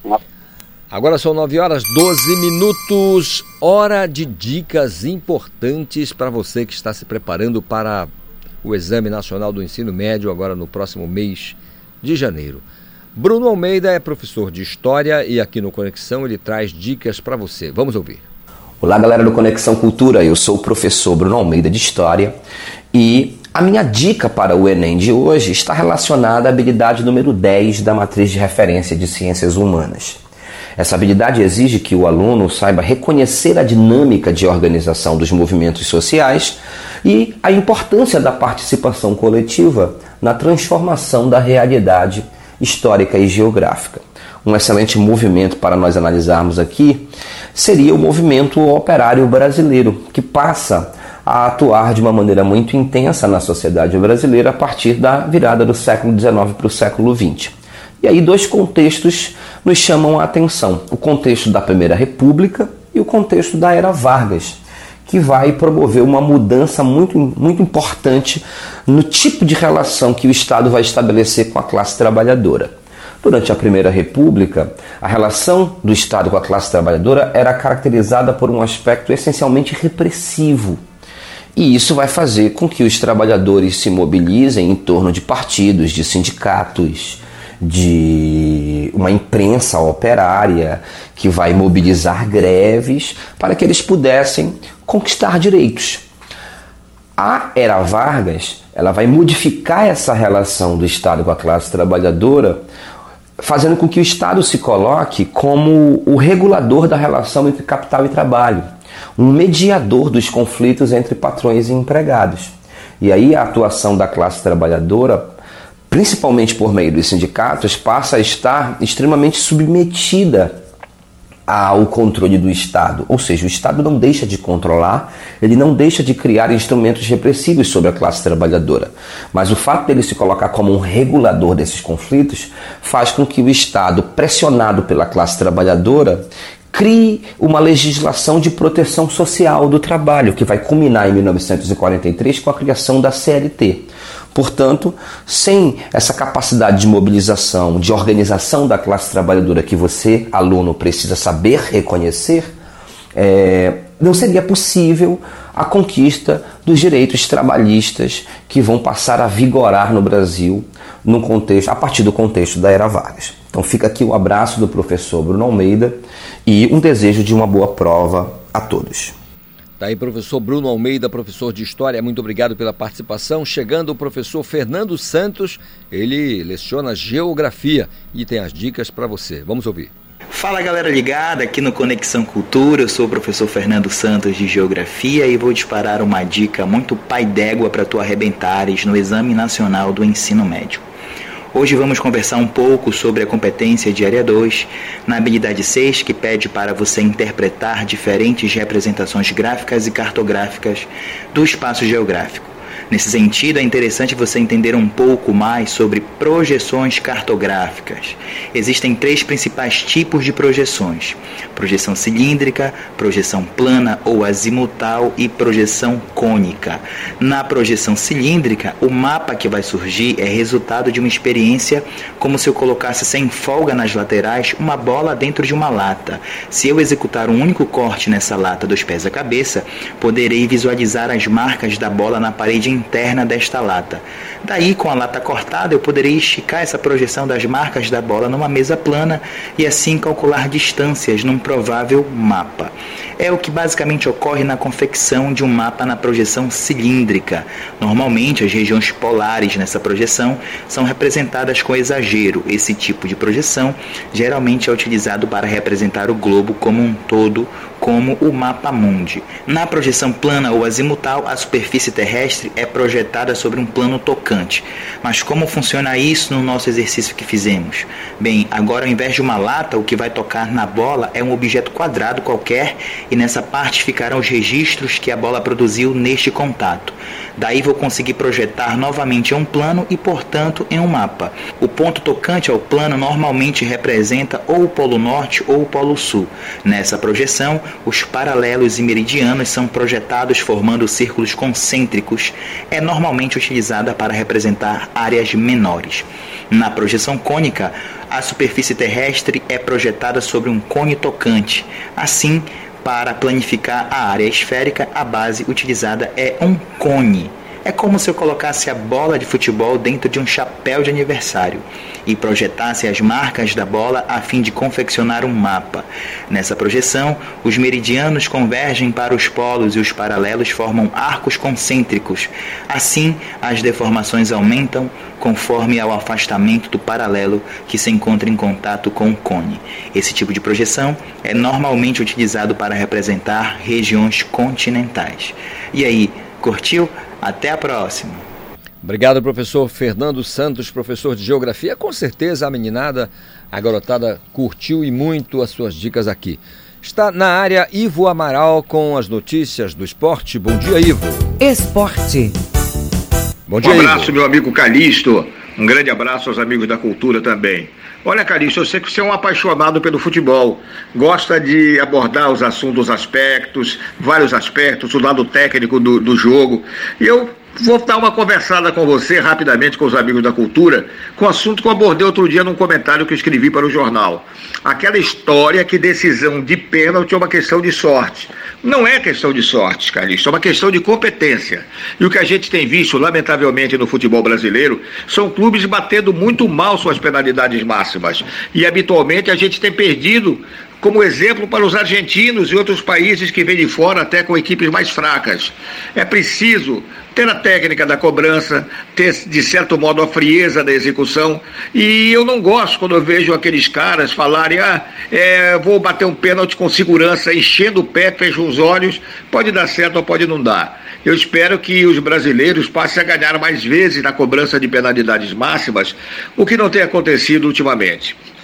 Olha, a gente está vivendo, hoje é quarta-feira, estamos vivendo a semana do Remo e Paysandu. É muito importante o que está acontecendo, porque é um desejo antigo dos dois que já chegaram até a Série A do Campeonato Brasileiro, voltarem pelo menos à Série B, que será um prêmio de consolação excepcional. E domingo é um jogo que, que, a rivalidade faz aumentar o drama pela necessidade, no meu modo de ver, dos dois pensarem em vitória. Vamos esquecer aquela marmota do jogo anterior, onde o pessoal se acomodou, ficou no 0 a 0 que interessava aos dois. Pois é, mas hoje, fugindo do campeonato é, paraense, o campeonato brasileiro, nós temos uma rodada fundamental na segunda divisão, envolvendo, por exemplo, a Tuna, que há oito anos luta para voltar à elite do futebol do Pará. A Tuna foi uma grande ganhadora na década de 50. No total, a Tuna tem 10 títulos do Campeonato Paraense, tem dois títulos nacionais, um da segunda divisão ou taça de prata, outro da terceira divisão, e é um time que luta para voltar ao nosso Parazão. A Tuna dominou sobretudo a década de 50, foi campeã paraense em 51, 55 com 20 jogos invictos e também em 1958. Agora ela luta contra o Esporte Clube Real, a quem ganhou por 2 a 0 no primeiro jogo no estádio do Souza e que pode perder até de um gol de diferença lá no Mangueirão para ficar já classificada e sonhar com a volta ao nosso Parazão. Um jogo começa às 9h30 da manhã e somente o Esporte Real vencer por dois gols de diferença, vamos para a cobrança de penalidades máximas. O outro provável finalista é o Gavião KKTG. Eu tenho a maior simpatia pelo Gavião, primeiro time indígena do Brasil, e o Pará não valoriza muito isso a nível nacional. O Gavião surpreendeu, pegou o São Francisco no primeiro jogo, venceu por 1 a 0 lá no Zinho de Oliveira, em Marabá, onde ele manda seus jogos. E hoje o jogo é no estádio do Souza. O empate resolve para o simpático Gavião, embora a gente tenha o maior apreço também pelo time de Santarém, pela dificuldade que eles têm permanecendo longo tempo para a disputa dessa competição. O papo de hoje é esse, Calixto. A gente espera que as torcidas possam ser satisfeitas e amanhã a gente conta mais para você nesse bate-papo amigo com os ouvintes da cultura. Um abraço. A vitória é importante, sim, no, mais do que importante, é fundamental. E eu acho que a turma vai ficar torcendo muito do lado de fora, comprando ingressos virtuais para ajudar os clubes num momento tão importante. Pois é, mas hoje, fugindo do campeonato é, paraense, do campeonato brasileiro, nós temos uma rodada fundamental na segunda divisão, envolvendo, por exemplo, a Tuna, que há oito anos luta para voltar à elite do futebol do Pará. A Tuna foi uma grande ganhadora na década de 50. No total, a Tuna tem 10 títulos do Campeonato Paraense, tem dois títulos nacionais, um da segunda divisão. Agora são 9 horas 22 minutos. Obrigado aí ao Ivo Amaral pela participação e as informações do esporte aqui no nosso Conexão Cultura. É, o valor da produção agropecuária de 2020 está perto de, acreditem, 886 bilhões de reais. O João Paulo Seabra tem os detalhes. O valor bruto da produção agropecuária de 2020, estimado com base nas informações de novembro, é de cerca de 885 bilhões. O valor é 15% acima do valor de 2019, que foi de cerca de 769 bilhões. As lavouras tiveram um crescimento de valor de 19% e a pecuária 7%. Sete produtos das lavouras puxaram o valor bruto da produção agropecuária deste ano em relação ao ano passado, e esses produtos foram a amendoim com 36%, arroz 35%, cacau 23%, café 39%, milho 20%, soja 40% e trigo 48%. Na pecuária, os destaques são carne bovina 14%, suína 23% e ovos 10%. Esses resultados positivos foram em geral obtidos pelos preços e pelas exportações. O mercado internacional mostra-se atrativo devido à taxa de câmbio favorável e ao crescimento da demanda mundial de produtos da agropecuária. É o que explica o coordenador geral de avaliação de políticas e informação do Ministério da Agricultura, Pecuária e Abastecimento, José Garcia Gasques. Cinco produtos não apresentaram resultados favoráveis neste ano no Brasil, de forma geral, que são a banana, batata inglesa, tomate, uva e carne de frango. João Paulo Seabra para o programa Conexão Cultura. Obrigado, João Paulo Seabra, pelas informações. Agora são 9 horas 24 minutos. A Petrobras aumenta o preço do diesel e da gasolina nas refinarias. Marcelo Alencar tem as informações. Isidoro Calixto, a Petrobras informou que vai aumentar o preço da gasolina e do diesel nas refinarias a partir de hoje. É isso mesmo, Calixto. Segundo a estatal, o preço do diesel será reajustado em 4% e o da gasolina em 3%. A Associação Brasileira dos Importadores de Combustíveis, ABICOM, diz que a gasolina terá acréscimo de 5 centavos e o diesel de 7 centavos. O reajuste ocorre em meio à alta do preço internacional do barril do petróleo ao longo do mês. Desde o início de dezembro, a cotação do Brent subiu cerca de 47 dólares o barril para 50 dólares nesta segunda-feira, dia 14. O repasse dos reajustes nas refinarias aos consumidores finais nos postos depende de uma série de questões, como margem da distribuição e revenda, impostos e adição obrigatória de etanol, anitro e biodiesel. Marcelo Alencar para o Conexão Cultura. Obrigado, Marcelo Alencar, pelas informações. Mais uma vez, agora 9 horas 25 minutos. Mais uma vez, vou acionar o meu colega João Paulo Seabra, que tem detalhes, porque especialistas orientam sobre golpes com boletos bancários. Vamos ouvir. Por mais que a tecnologia já tome conta das nossas vidas e muitas das transações sejam eletrônicas, uma das formas de pagamento mais utilizada pelas pessoas ainda é o boleto bancário. Por ser prático e de fácil acesso, muitos optam por pagar contas dessa maneira, principalmente as pessoas com maior idade.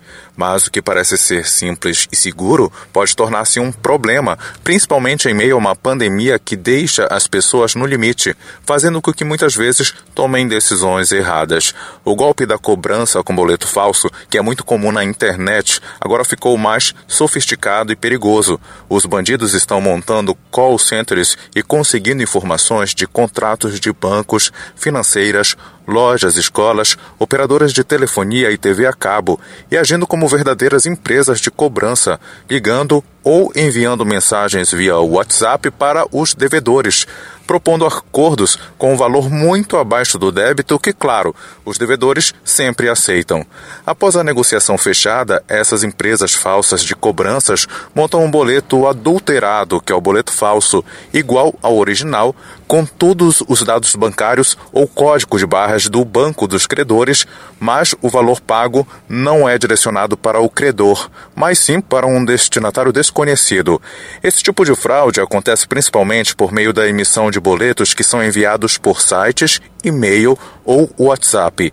Após realizar o pagamento do boleto falso, o consumidor devedor acabará descobrindo que foi enganado, porque após algum tempo uma empresa de cobranças autorizada cobrará ah, o valor referente ao boleto que já teria sido pago. Então o consumidor devedor perceberá que foi vítima do golpe do boleto falso. Mas, para se proteger na hora de pagar as contas, algumas medidas devem ser tomadas, como, por exemplo, conferir a empresa cobradora. Quando for cobrado por um escritório jurídico ou uma empresa de cobranças, é bom se certificar que esses cobradores estão autorizados a negociar o débito com o credor e também pedir algum documento que autorize a empresa a cobrar o débito, porque é na cobrança que começa a fraude do boleto falso. Nenhum credor, seja banco, financeira, loja, ou outro concede redução do débito de uma dívida em 80%. E esta estratégia que usam os estelionatários para convencer os consumidores a pagarem boletos falsos sem o devido contato. É bom também checar os dados do boleto. O boleto falso traz algumas características que podem ser facilmente checadas pelo usuário. Veja se os dígitos finais representam o valor do boleto. Se são diferentes, é possível que seja golpe. E também é bom preferir a leitura automática do código de barras. Em qualquer boleto, prefira sempre ler o código de barras pela câmera do celular ou no caixa eletrônico. Em geral, boletos com linha digitável adulterada não trazem código de barras compatível e precisam forçar a vítima a digitar a sequência manualmente para completar o golpe. Um documento com barras legíveis, portanto, tem maiores chances de ser fraudulento. João Paulo Seabra para o programa Conexão Cultura. Obrigado, João Paulo Seabra, pelas informações. É o departamento de rádio jornalismo aqui da Rádio Cultura, trabalhando para bem informar o nosso ouvinte é, aqui do Conexão Cultura. E eu trago novamente Marcelo Alencar, porque a ALEPA, a Assembleia Legislativa do Estado, autoriza projeto que determina atendimento preferencial em todos os caixas de estabelecimentos. Marcelo Alencar.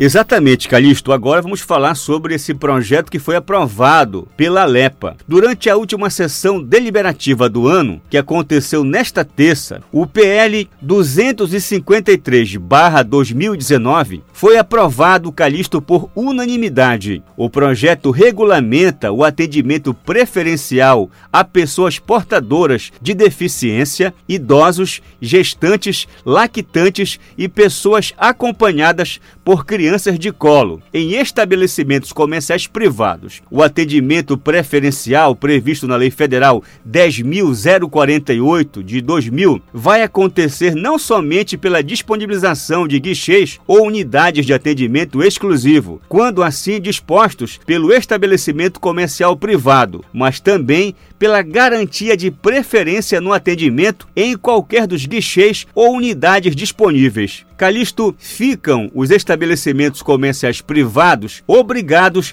a disponibilizar aos clientes formulários de reclamação para o registro de ocorrências de descumprimento previsto na lei. Agora o projeto de lei vai para a sanção do governador do Pará, Helder Barbalho. Marcelo Alencar para o Conexão Cultura. Obrigado, Marcelo Alencar. Agora são 9 horas 30 minutos. Estamos apresentando Conexão Cultura.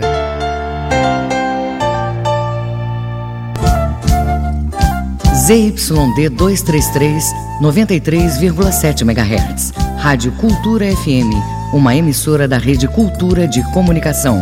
Fundação Paraense de Rádio Difusão, Rua dos Pariquis, 3318. Base operacional, Avenida Almirante Barroso, 735, Belém, Pará, Amazônia, Brasil.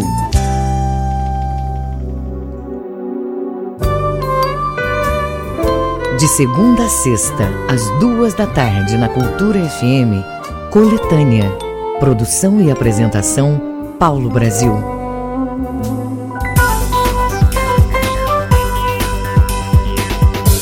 Voltamos a apresentar Conexão Cultura.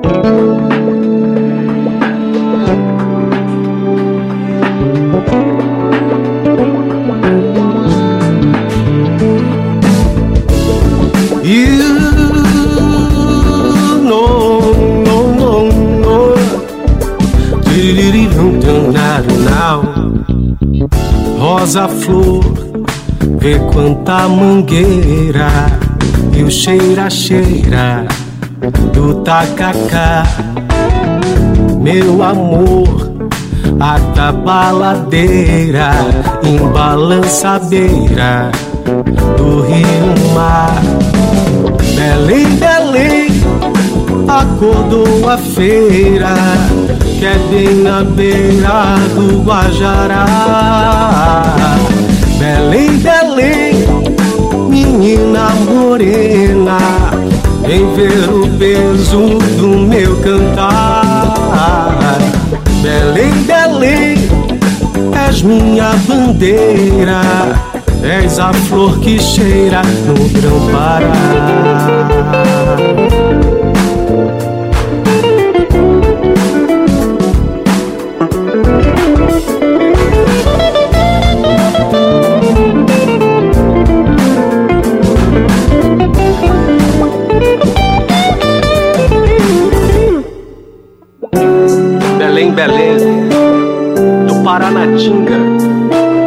Do Bar Parque, do Bafafá.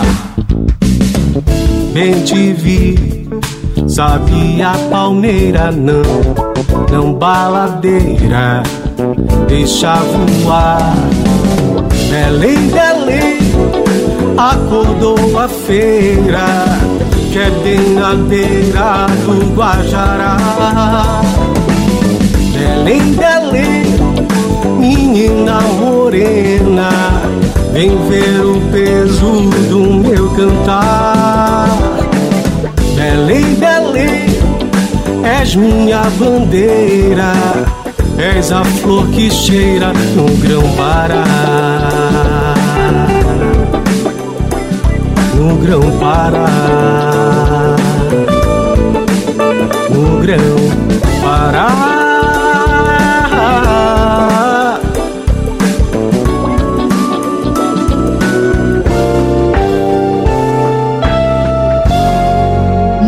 Informação e interatividade. Conexão Cultura.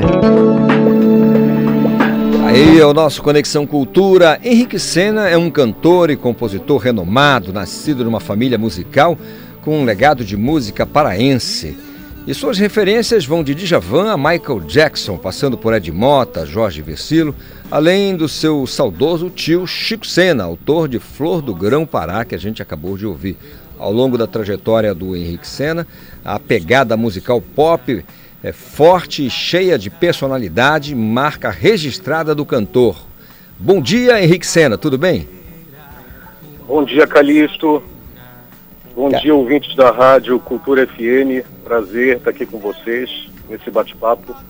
Primeiro eu quero saber como é que foi que você trabalhou aí para fazer essa versão que na verdade vai estar tá ali é, homenageando a capital paraense no seu aniversário de 405 anos, é isso? Exatamente. A influência da, da, da nossa formação musical, ela está muito baseada na música negra, né? é, muito me envolve o groove que a música negra tem, as batidas, essa pegada sincopada que a música negra tem, e a gente decidiu colocar essa marca nessa releitura para esse grande hino popular que é Flor do Grão Pará, do meu saudoso tio Chico Sena, para torná-la mais, mais, mais moderna, mais atual, digamos assim.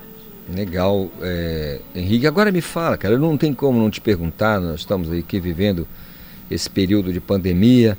Como é que ficou a produção? Você que é um cara super ativo, é, é, interessado, engajado. Como é que ficou o teu trabalho nesse período de pandemia, cara? Calixto, é, assim como a classe, a, assim como o restante da classe artística, a parte de apresentação musical ela ficou parada, né? Ela ficou realmente apertada na tecla pause. É, já voltei a fazer algumas apresentações é, na Assembleia Paraense, que é uma casa que abraçou meu trabalho há pelo menos oito anos e a gente está lá se apresentando no decorrer desses oito anos. Porém, agora com esse novo decreto que foi, que foi publicado possivelmente não haverá, né, a música, como todos já sabem, Natal e Ano Novo. Mas o meu trabalho ele não se resume há algum tempo a somente a, a apresentação do palco, né? Eu estou muito trabalhando na área gerencial, então a pandemia ela serviu de certa forma positivamente na minha vida, apesar de ter adoecido, ainda está me recuperando da, dos, das sequelas do Covid, eu fiquei com algumas sequelas, mas aproveitei para estudar, me dedicar à parte mais dos bastidores da, da, música, que é a parte gerencial, a parte mais burocrática, do que trata de prestação de contas, da gestão contábil de uma empresa, no caso uma produtora musical que é que eu tenho, né, a Cena Sonora Entretenimento. Então a gente aproveitou esse momento para estudar. E Legal. agora em 2021 já começar a aplicar na prática o que a gente aprendeu na teoria num curso de música e negócios da Pontifícia a universidade né, é, é, da PUC Rio, os chamados é, Música e Negócios, e agora a gente está partindo para a parte prática. Legal. Agora, Henrique, o pessoal quer ouvir Beijo Cego, do, do, do Chico Senna e o Zé Pretinho, que você é, deu aí uma, uma roupagem. Como é que foi esse trabalho? Esse trabalho é um trabalho muito bonito, é, Zé Pretinho, junto com Chico Sena e outros artistas da década de 80 que arrebentaram aqui em Belém. E foi uma regravação também para um projeto muito legal do Banco da Amazônia. E essa gravação é um resultado de, de uma gravação, de a gente ter representado o estado do Pará num, num festival que eles tinham chamado Quinta Cultural do, do Banco da Amazônia. E resultou nesse, nessa musicaça aí que os ouvintes vão escutar agora. Então vamos ouvir Beijo Cego de Chico Sena e Zé Pretinho por Henrique Sena.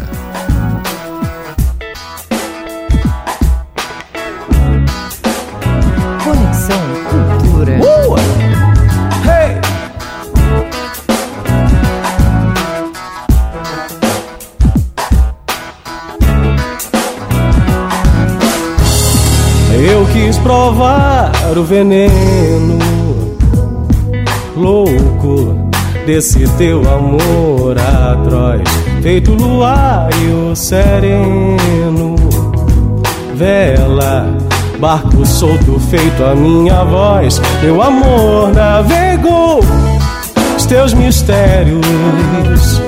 Um beijo cego, um mel do beijo teu. Uma canção pra você, meu amor desagou os teus mistérios.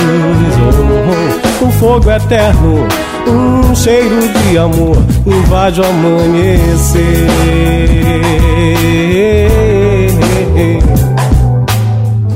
Eu quis provar o veneno louco desse teu amor atroz, feito luar e o sereno, vela, barco solto feito a minha voz, meu amor navegou os teus mistérios, oh, um beijo cego, um mel do beijo teu, uma canção pra você, meu amor desagou os teus mistérios, oh, um fogo eterno, um cheiro de amor invade o amanhecer. Hey!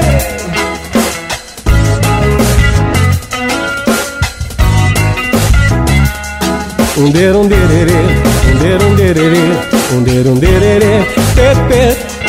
Um der um dererê, um der um dererê, um der um dererê. Um der um dererê, um der um dererê, um der um dererê. Eu quis provar o veneno louco desse teu amor atroz, feito lua e o sereno. Vela, barco solto feito a minha voz, meu amor navegou os teus mistérios. Oh, um beijo cego, um mel do beijo teu, uma canção pra você, meu amor desagou os teus mistérios, um fogo eterno, um cheiro de amor invade o amanhecer. Meu amor navegou nos teus mistérios, um beijo cego, um mel do beijo teu, uma canção pra você. Meu amor desagou nos teus mistérios, um fogo eterno, um cheiro de amor invade o amanhecer.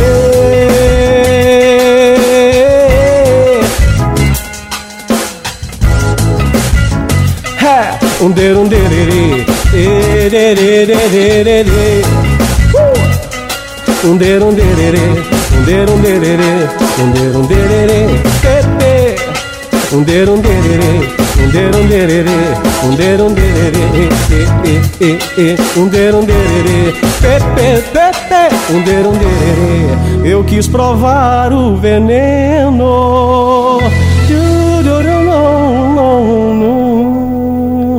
Hey, hey. Henrique Sena, Beijo Cego de Chico Sena e Zé Pretinho, aqui no nosso Conexão Cultura. Henrique, é, a curiosidade agora do ouvinte é saber quem está com você nessa cozinha para fazer esse som, cara. Que uma, é, como a música mesmo mostra aí, toda a tua influência, né? Djavan, Michael Jackson, tem toda aquela pegada pop, né? Quem está com você? Como é que você produziu tudo isso? Mano, é, antes, deixa eu te falar, ficou bom, hein? Pô, ficou muito bom, cara. Muito Escutando bom. aqui. muito bom. Olha, depois de mim, você é o melhor. Opa, mas é porque eu aprendi contigo, cara. Mas aí, como é que você produziu? Tem uma, uma, uma, turma com você, já que já toca, enfim, ou é um estúdio? É, conta pra gente como é que é esse processo de, dessa produção. É, a, a, produção, primeiramente eu faço uma pesquisa, né? Eu escuto a música original, eu busco perceber como eu colocaria uma nova roupagem, uma nova roupa nessa música.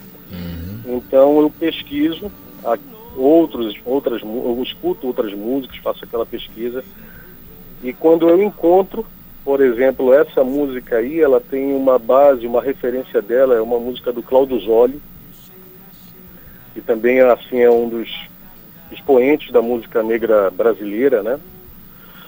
E na bateria está o Edivaldo Cavalcante. Didi. Que é bateria. Uhum. É, Edivaldo Cavalcante, é uma turma, uma turma da pesada, cara. Edvaldo Cavalcante na, na bateria, é, Adelberto Carneiro no contrabaixo. É o fraco.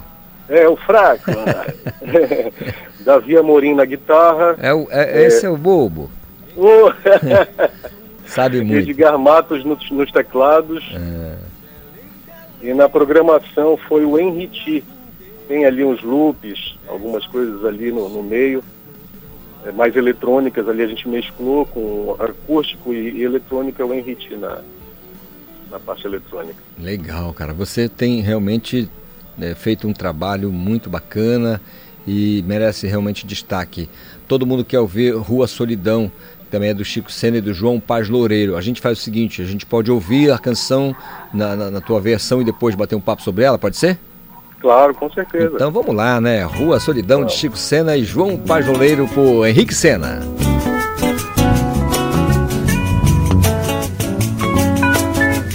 Conexão Cultura.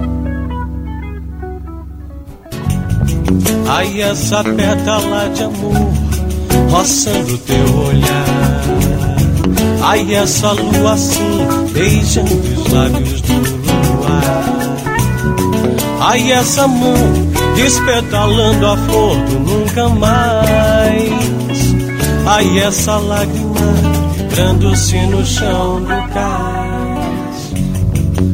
Que no meu partir há sempre o teu voltar.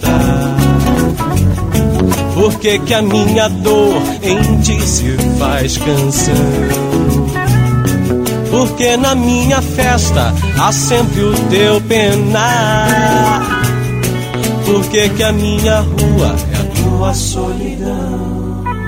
O tempo é um rosto bifronte, é um duplo horizonte, um estranho ser. É um andrógeno anjo que a viver se lembrando faz esquecer. Um deiro, um dererê, um deiro, um dererê, um deiro, um dererê, ai, ai, ai.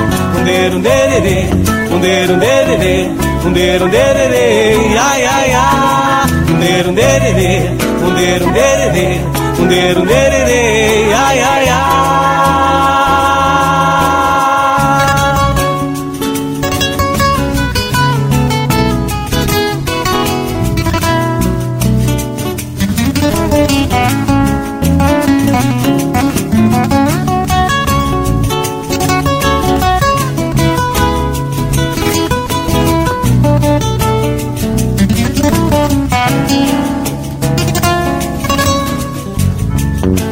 Essa pétala de amor roçando teu olhar. Ai, essa lua assim beijando os lábios do luar. Ai, essa mão despetalando a flor do nunca mais. Ai, essa lágrima quebrando-se no chão do cais. Porque no meu partir há sempre o teu voltar.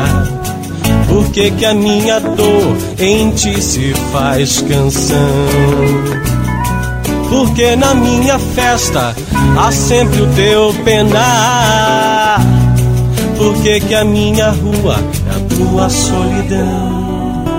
O tempo é um rosto bifronte, é um duplo horizonte, um estranho ser. É um andrógeno anjo que a viver se lembrando faz esquecer. Um deiro, um dererê, um deiro, um dererê, um deiro, um dererê, ai, ai, ai. Um deiro, um dererê, um deiro, um dererê, um deiro, um dererê, ai, ai, ai. Um deiro, um dererê, um deiro, um dererê, um deiro, um dererê, ai, ai, ai. Deiro, um dererê, deiro, um dererê, deiro, um dererê, ai, ai, ai.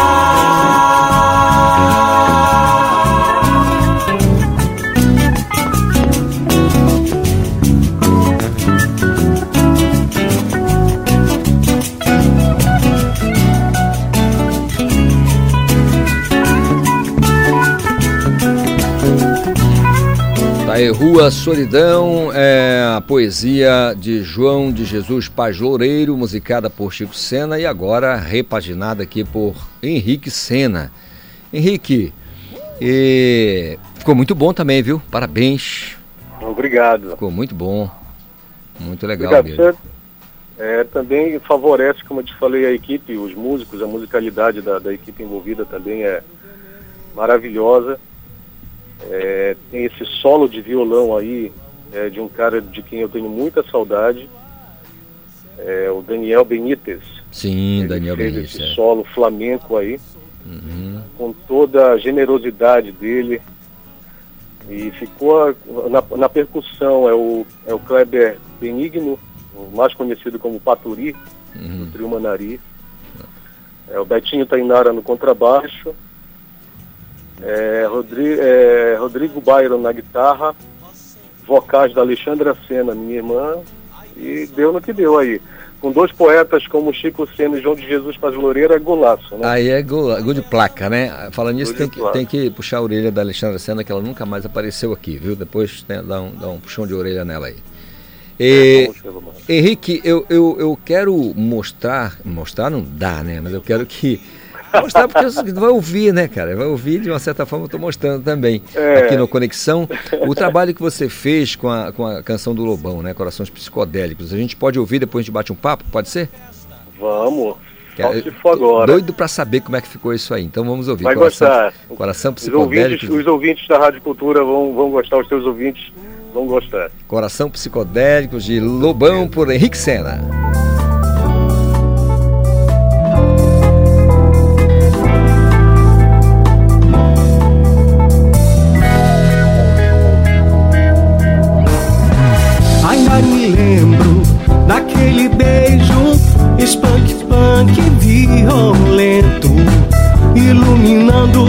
Céu cinzento. Eu quero você na veia. Gosto muito do seu jeito, qualquer nota bossa nova, bossa nova, qualquer nota. Eu quero você inteira. Vida passa na TV e o meu caso é com você.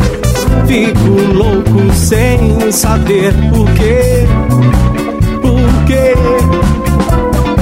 Sim pro sol, sim pra lua. Eu quero você toda nua. Sim pra tudo que você quiser. Muito do seu jeito rock and roll meio nonsense. Rock and roll meio nonsense. Pra acabar com essa inocência e o complexo de decência no meio do salão.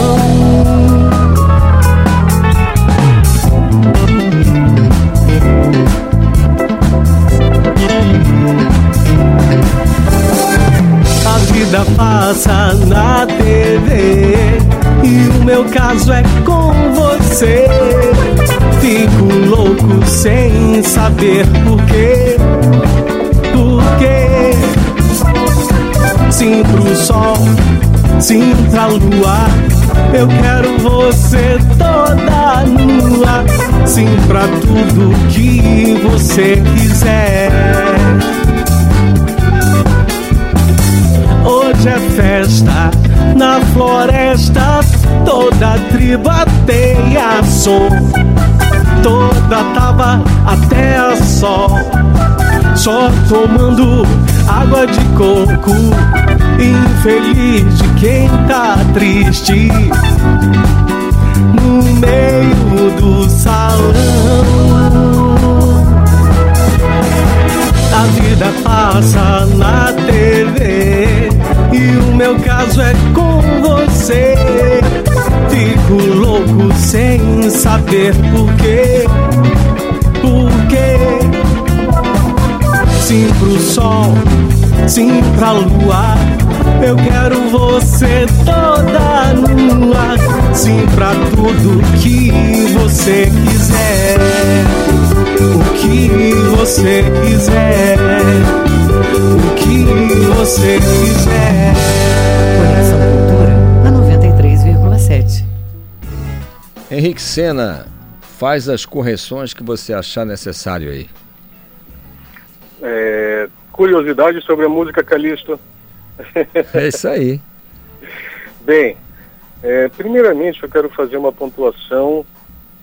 É, essa semana a gente foi surpreendido com a partida do Paulinho, né? O cantor da É. banda da roupa, do Roupa, Roupa Nova, Nova, é. que inclusive também gravou brilhantemente essa música.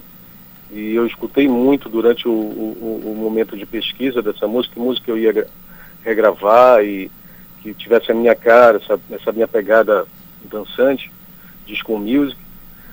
E a- ou essa semana a gente foi surpreendido com essa notícia do Paulinho, então eu quero deixar meus sentimentos a todos os, a- os familiares de músicos e músicos que estão Os passando fãs, nesse né? momento tão difícil da humanidade. Verdade. Os fãs também, que certamente. Os pô, fãs. Paulinho era uma fera, né, cara? Fera, influenciou todos bom. os cantores brasileiros, com certeza. Do canto popular ele influenciou. Era, além de um, de um. Eu assisti, eu sou fãzaço da, da Roupa Nova, assisti muitos shows deles. E deixo também meu registro aqui a todos os fãs do, do Roupa Nova do Paulinho. E essa música, eu tenho a companhia do Edivaldo Cavalcante novamente na bateria. O Antônio Neto no baixo, que é um menino que arrebenta, um músico fantástico. Kim Freitas, nosso grande guitarrista É meu paraense. parceiro. É meu parceiro. É, é nosso, né? Aliás, é, o que ele sabe de, ele, de guitarra acústica, ele aprendeu comigo. Ele sempre diz Aprendeu isso. contigo. onde, ele, onde ele chega, ele conta isso. Eu acho muito bonito. É Então, amizade, né? É questão- amizade. É, o rádio, o rádio, a locução é só mais um talento teu, né? Porque É, música só, mais, só uma faceta, mas o, Exatamente. o, o, o, o Kim, ele sabe que. é, de vez em quando eu ligo para dar uns toques para ele. Maravilha. Então, Edivaldo Cavalcante, bateria, Antônio Neto no contrabaixo, Kim Freitas na guitarra maravilhosa, Jacinto Cauage nos teclados Olha aí. direção musical. Foi da pesada. Olha, galera. Henrique, é, eu quero agradecer esse papo, essa conversa, mas especialmente as, as canções, as músicas que a gente ouviu aqui, cara. E queria que você falasse pra gente é, dos teus planos, né? É, 2020 não foi um ano muito legal, mas 2021 está chegando e a gente com muita esperança, né? É, você que é um cara, né, que tem um astral incrível, uma áurea assim maravilhosa, sempre passa muita alegria pra gente, tá sempre, eu nunca vi você chegar, chegar aqui com um papo de, poxa, tá, tá difícil, tá complicado, não, você chega- sempre chega com ah, o astral lá em cima, falando coisas boas, boas energias, então eu queria que você falasse pra gente de, o que, que você pretende fazer nesse aí final de ano, início de ano novo. Olha, Calixto, é, eu fico feliz pelas tuas palavras. É, os ouvintes não sabem, mas nós já nos conhecemos há, há bastante tempo, somos amigos pessoa- pessoais, pessoal, né? E essa, essa, essa, essa imagem aí que positiva, a gente também bambeia, né? Uma situação como está acontecendo, a gente também fica balançado emocionalmente, mas a gente busca dar a volta por cima e ver o, oportunidades nessas situações e a grande oportunidade foi eu ter me lançado nessa questão de estudar a parte gerencial da música, a parte dos bastidores. E a gente está lançando uma parceria em breve, agora 2021, nosso grande projeto é uma parceria com o Sebrae para a gente levar esse conhecimento sobre prestação de contas nas, nos editais de cultura, como o músico se formalizar, ter uma, levar de uma forma mais, mais, mais empreendedora a sua carreira, para que tenha possibilitar mais sucesso, mais resultado naquilo que os, eles produzem, no retorno, no retorno financeiro mesmo. Legal. E a parte gerencial, na questão contábil, porque agora, com esse auxílio, eu estou muito preocupado, Calixto, eu até manifesto essa publicamente, que esse auxílio da Lei Aldir Blanc, no segundo momento, ela vai exigir a prestação de contas. Verdade. É, consta da, da lei que a, as empresas jurídicas e ins- institutos de cultura, eles vão ter que prestar contas é, de como foi usado o recurso e também com o registro fotográfico em vídeo das atividades que eles fizeram. E nesse sentido a gente se, dis- se dispõe aqui para o público que está escutando, os profissionais da área musical, que a cena sonora e entretenimento está totalmente preparada para dar esse suporte para eles, porque foi isso que a gente buscou e vai levar essa parceria, está estreitando essa, essa, essa parceria com, a- com o Sebrae para a gente levar um curso para a classe artística musical de formação e capacitação nessa área gerencial dos bastidores da música. Legal, tá? Henrique. Legal. Olha, eu gostaria de ter aqui duas horas para bater um papo com você, ouvir muito mais músicas, muito mais canções. Mas, Opa. Henrique, muito obrigado pela participação aqui no Conexão Cultura, tá bom? Um assim, dias maravilhosos para você. Obrigadão, viu, viu, Henrique? Obrigado, Calixto. Obrigado, ouvintes. E procurem-nos nas nossas redes sociais. Henrique Sena Cantor no Instagram e Henrique Sena no Facebook. O contato é o 98899-9987, 98899-9987. Para os colegas da música que querem saber mais aprofundadamente sobre a questão gerencial aí, o nosso trabalho que a gente vai trazer em 2021, se Deus quiser. Valeu, meu irmão. Aquele abraço. Aquele abraço. Se você quiser ouvir novamente o programa, é muito fácil. Você pode acessar o Castbox. Acesse a página do Jornalismo Cultura e confira. Até a próxima. Cultura FM apresentou Conexão Cultura.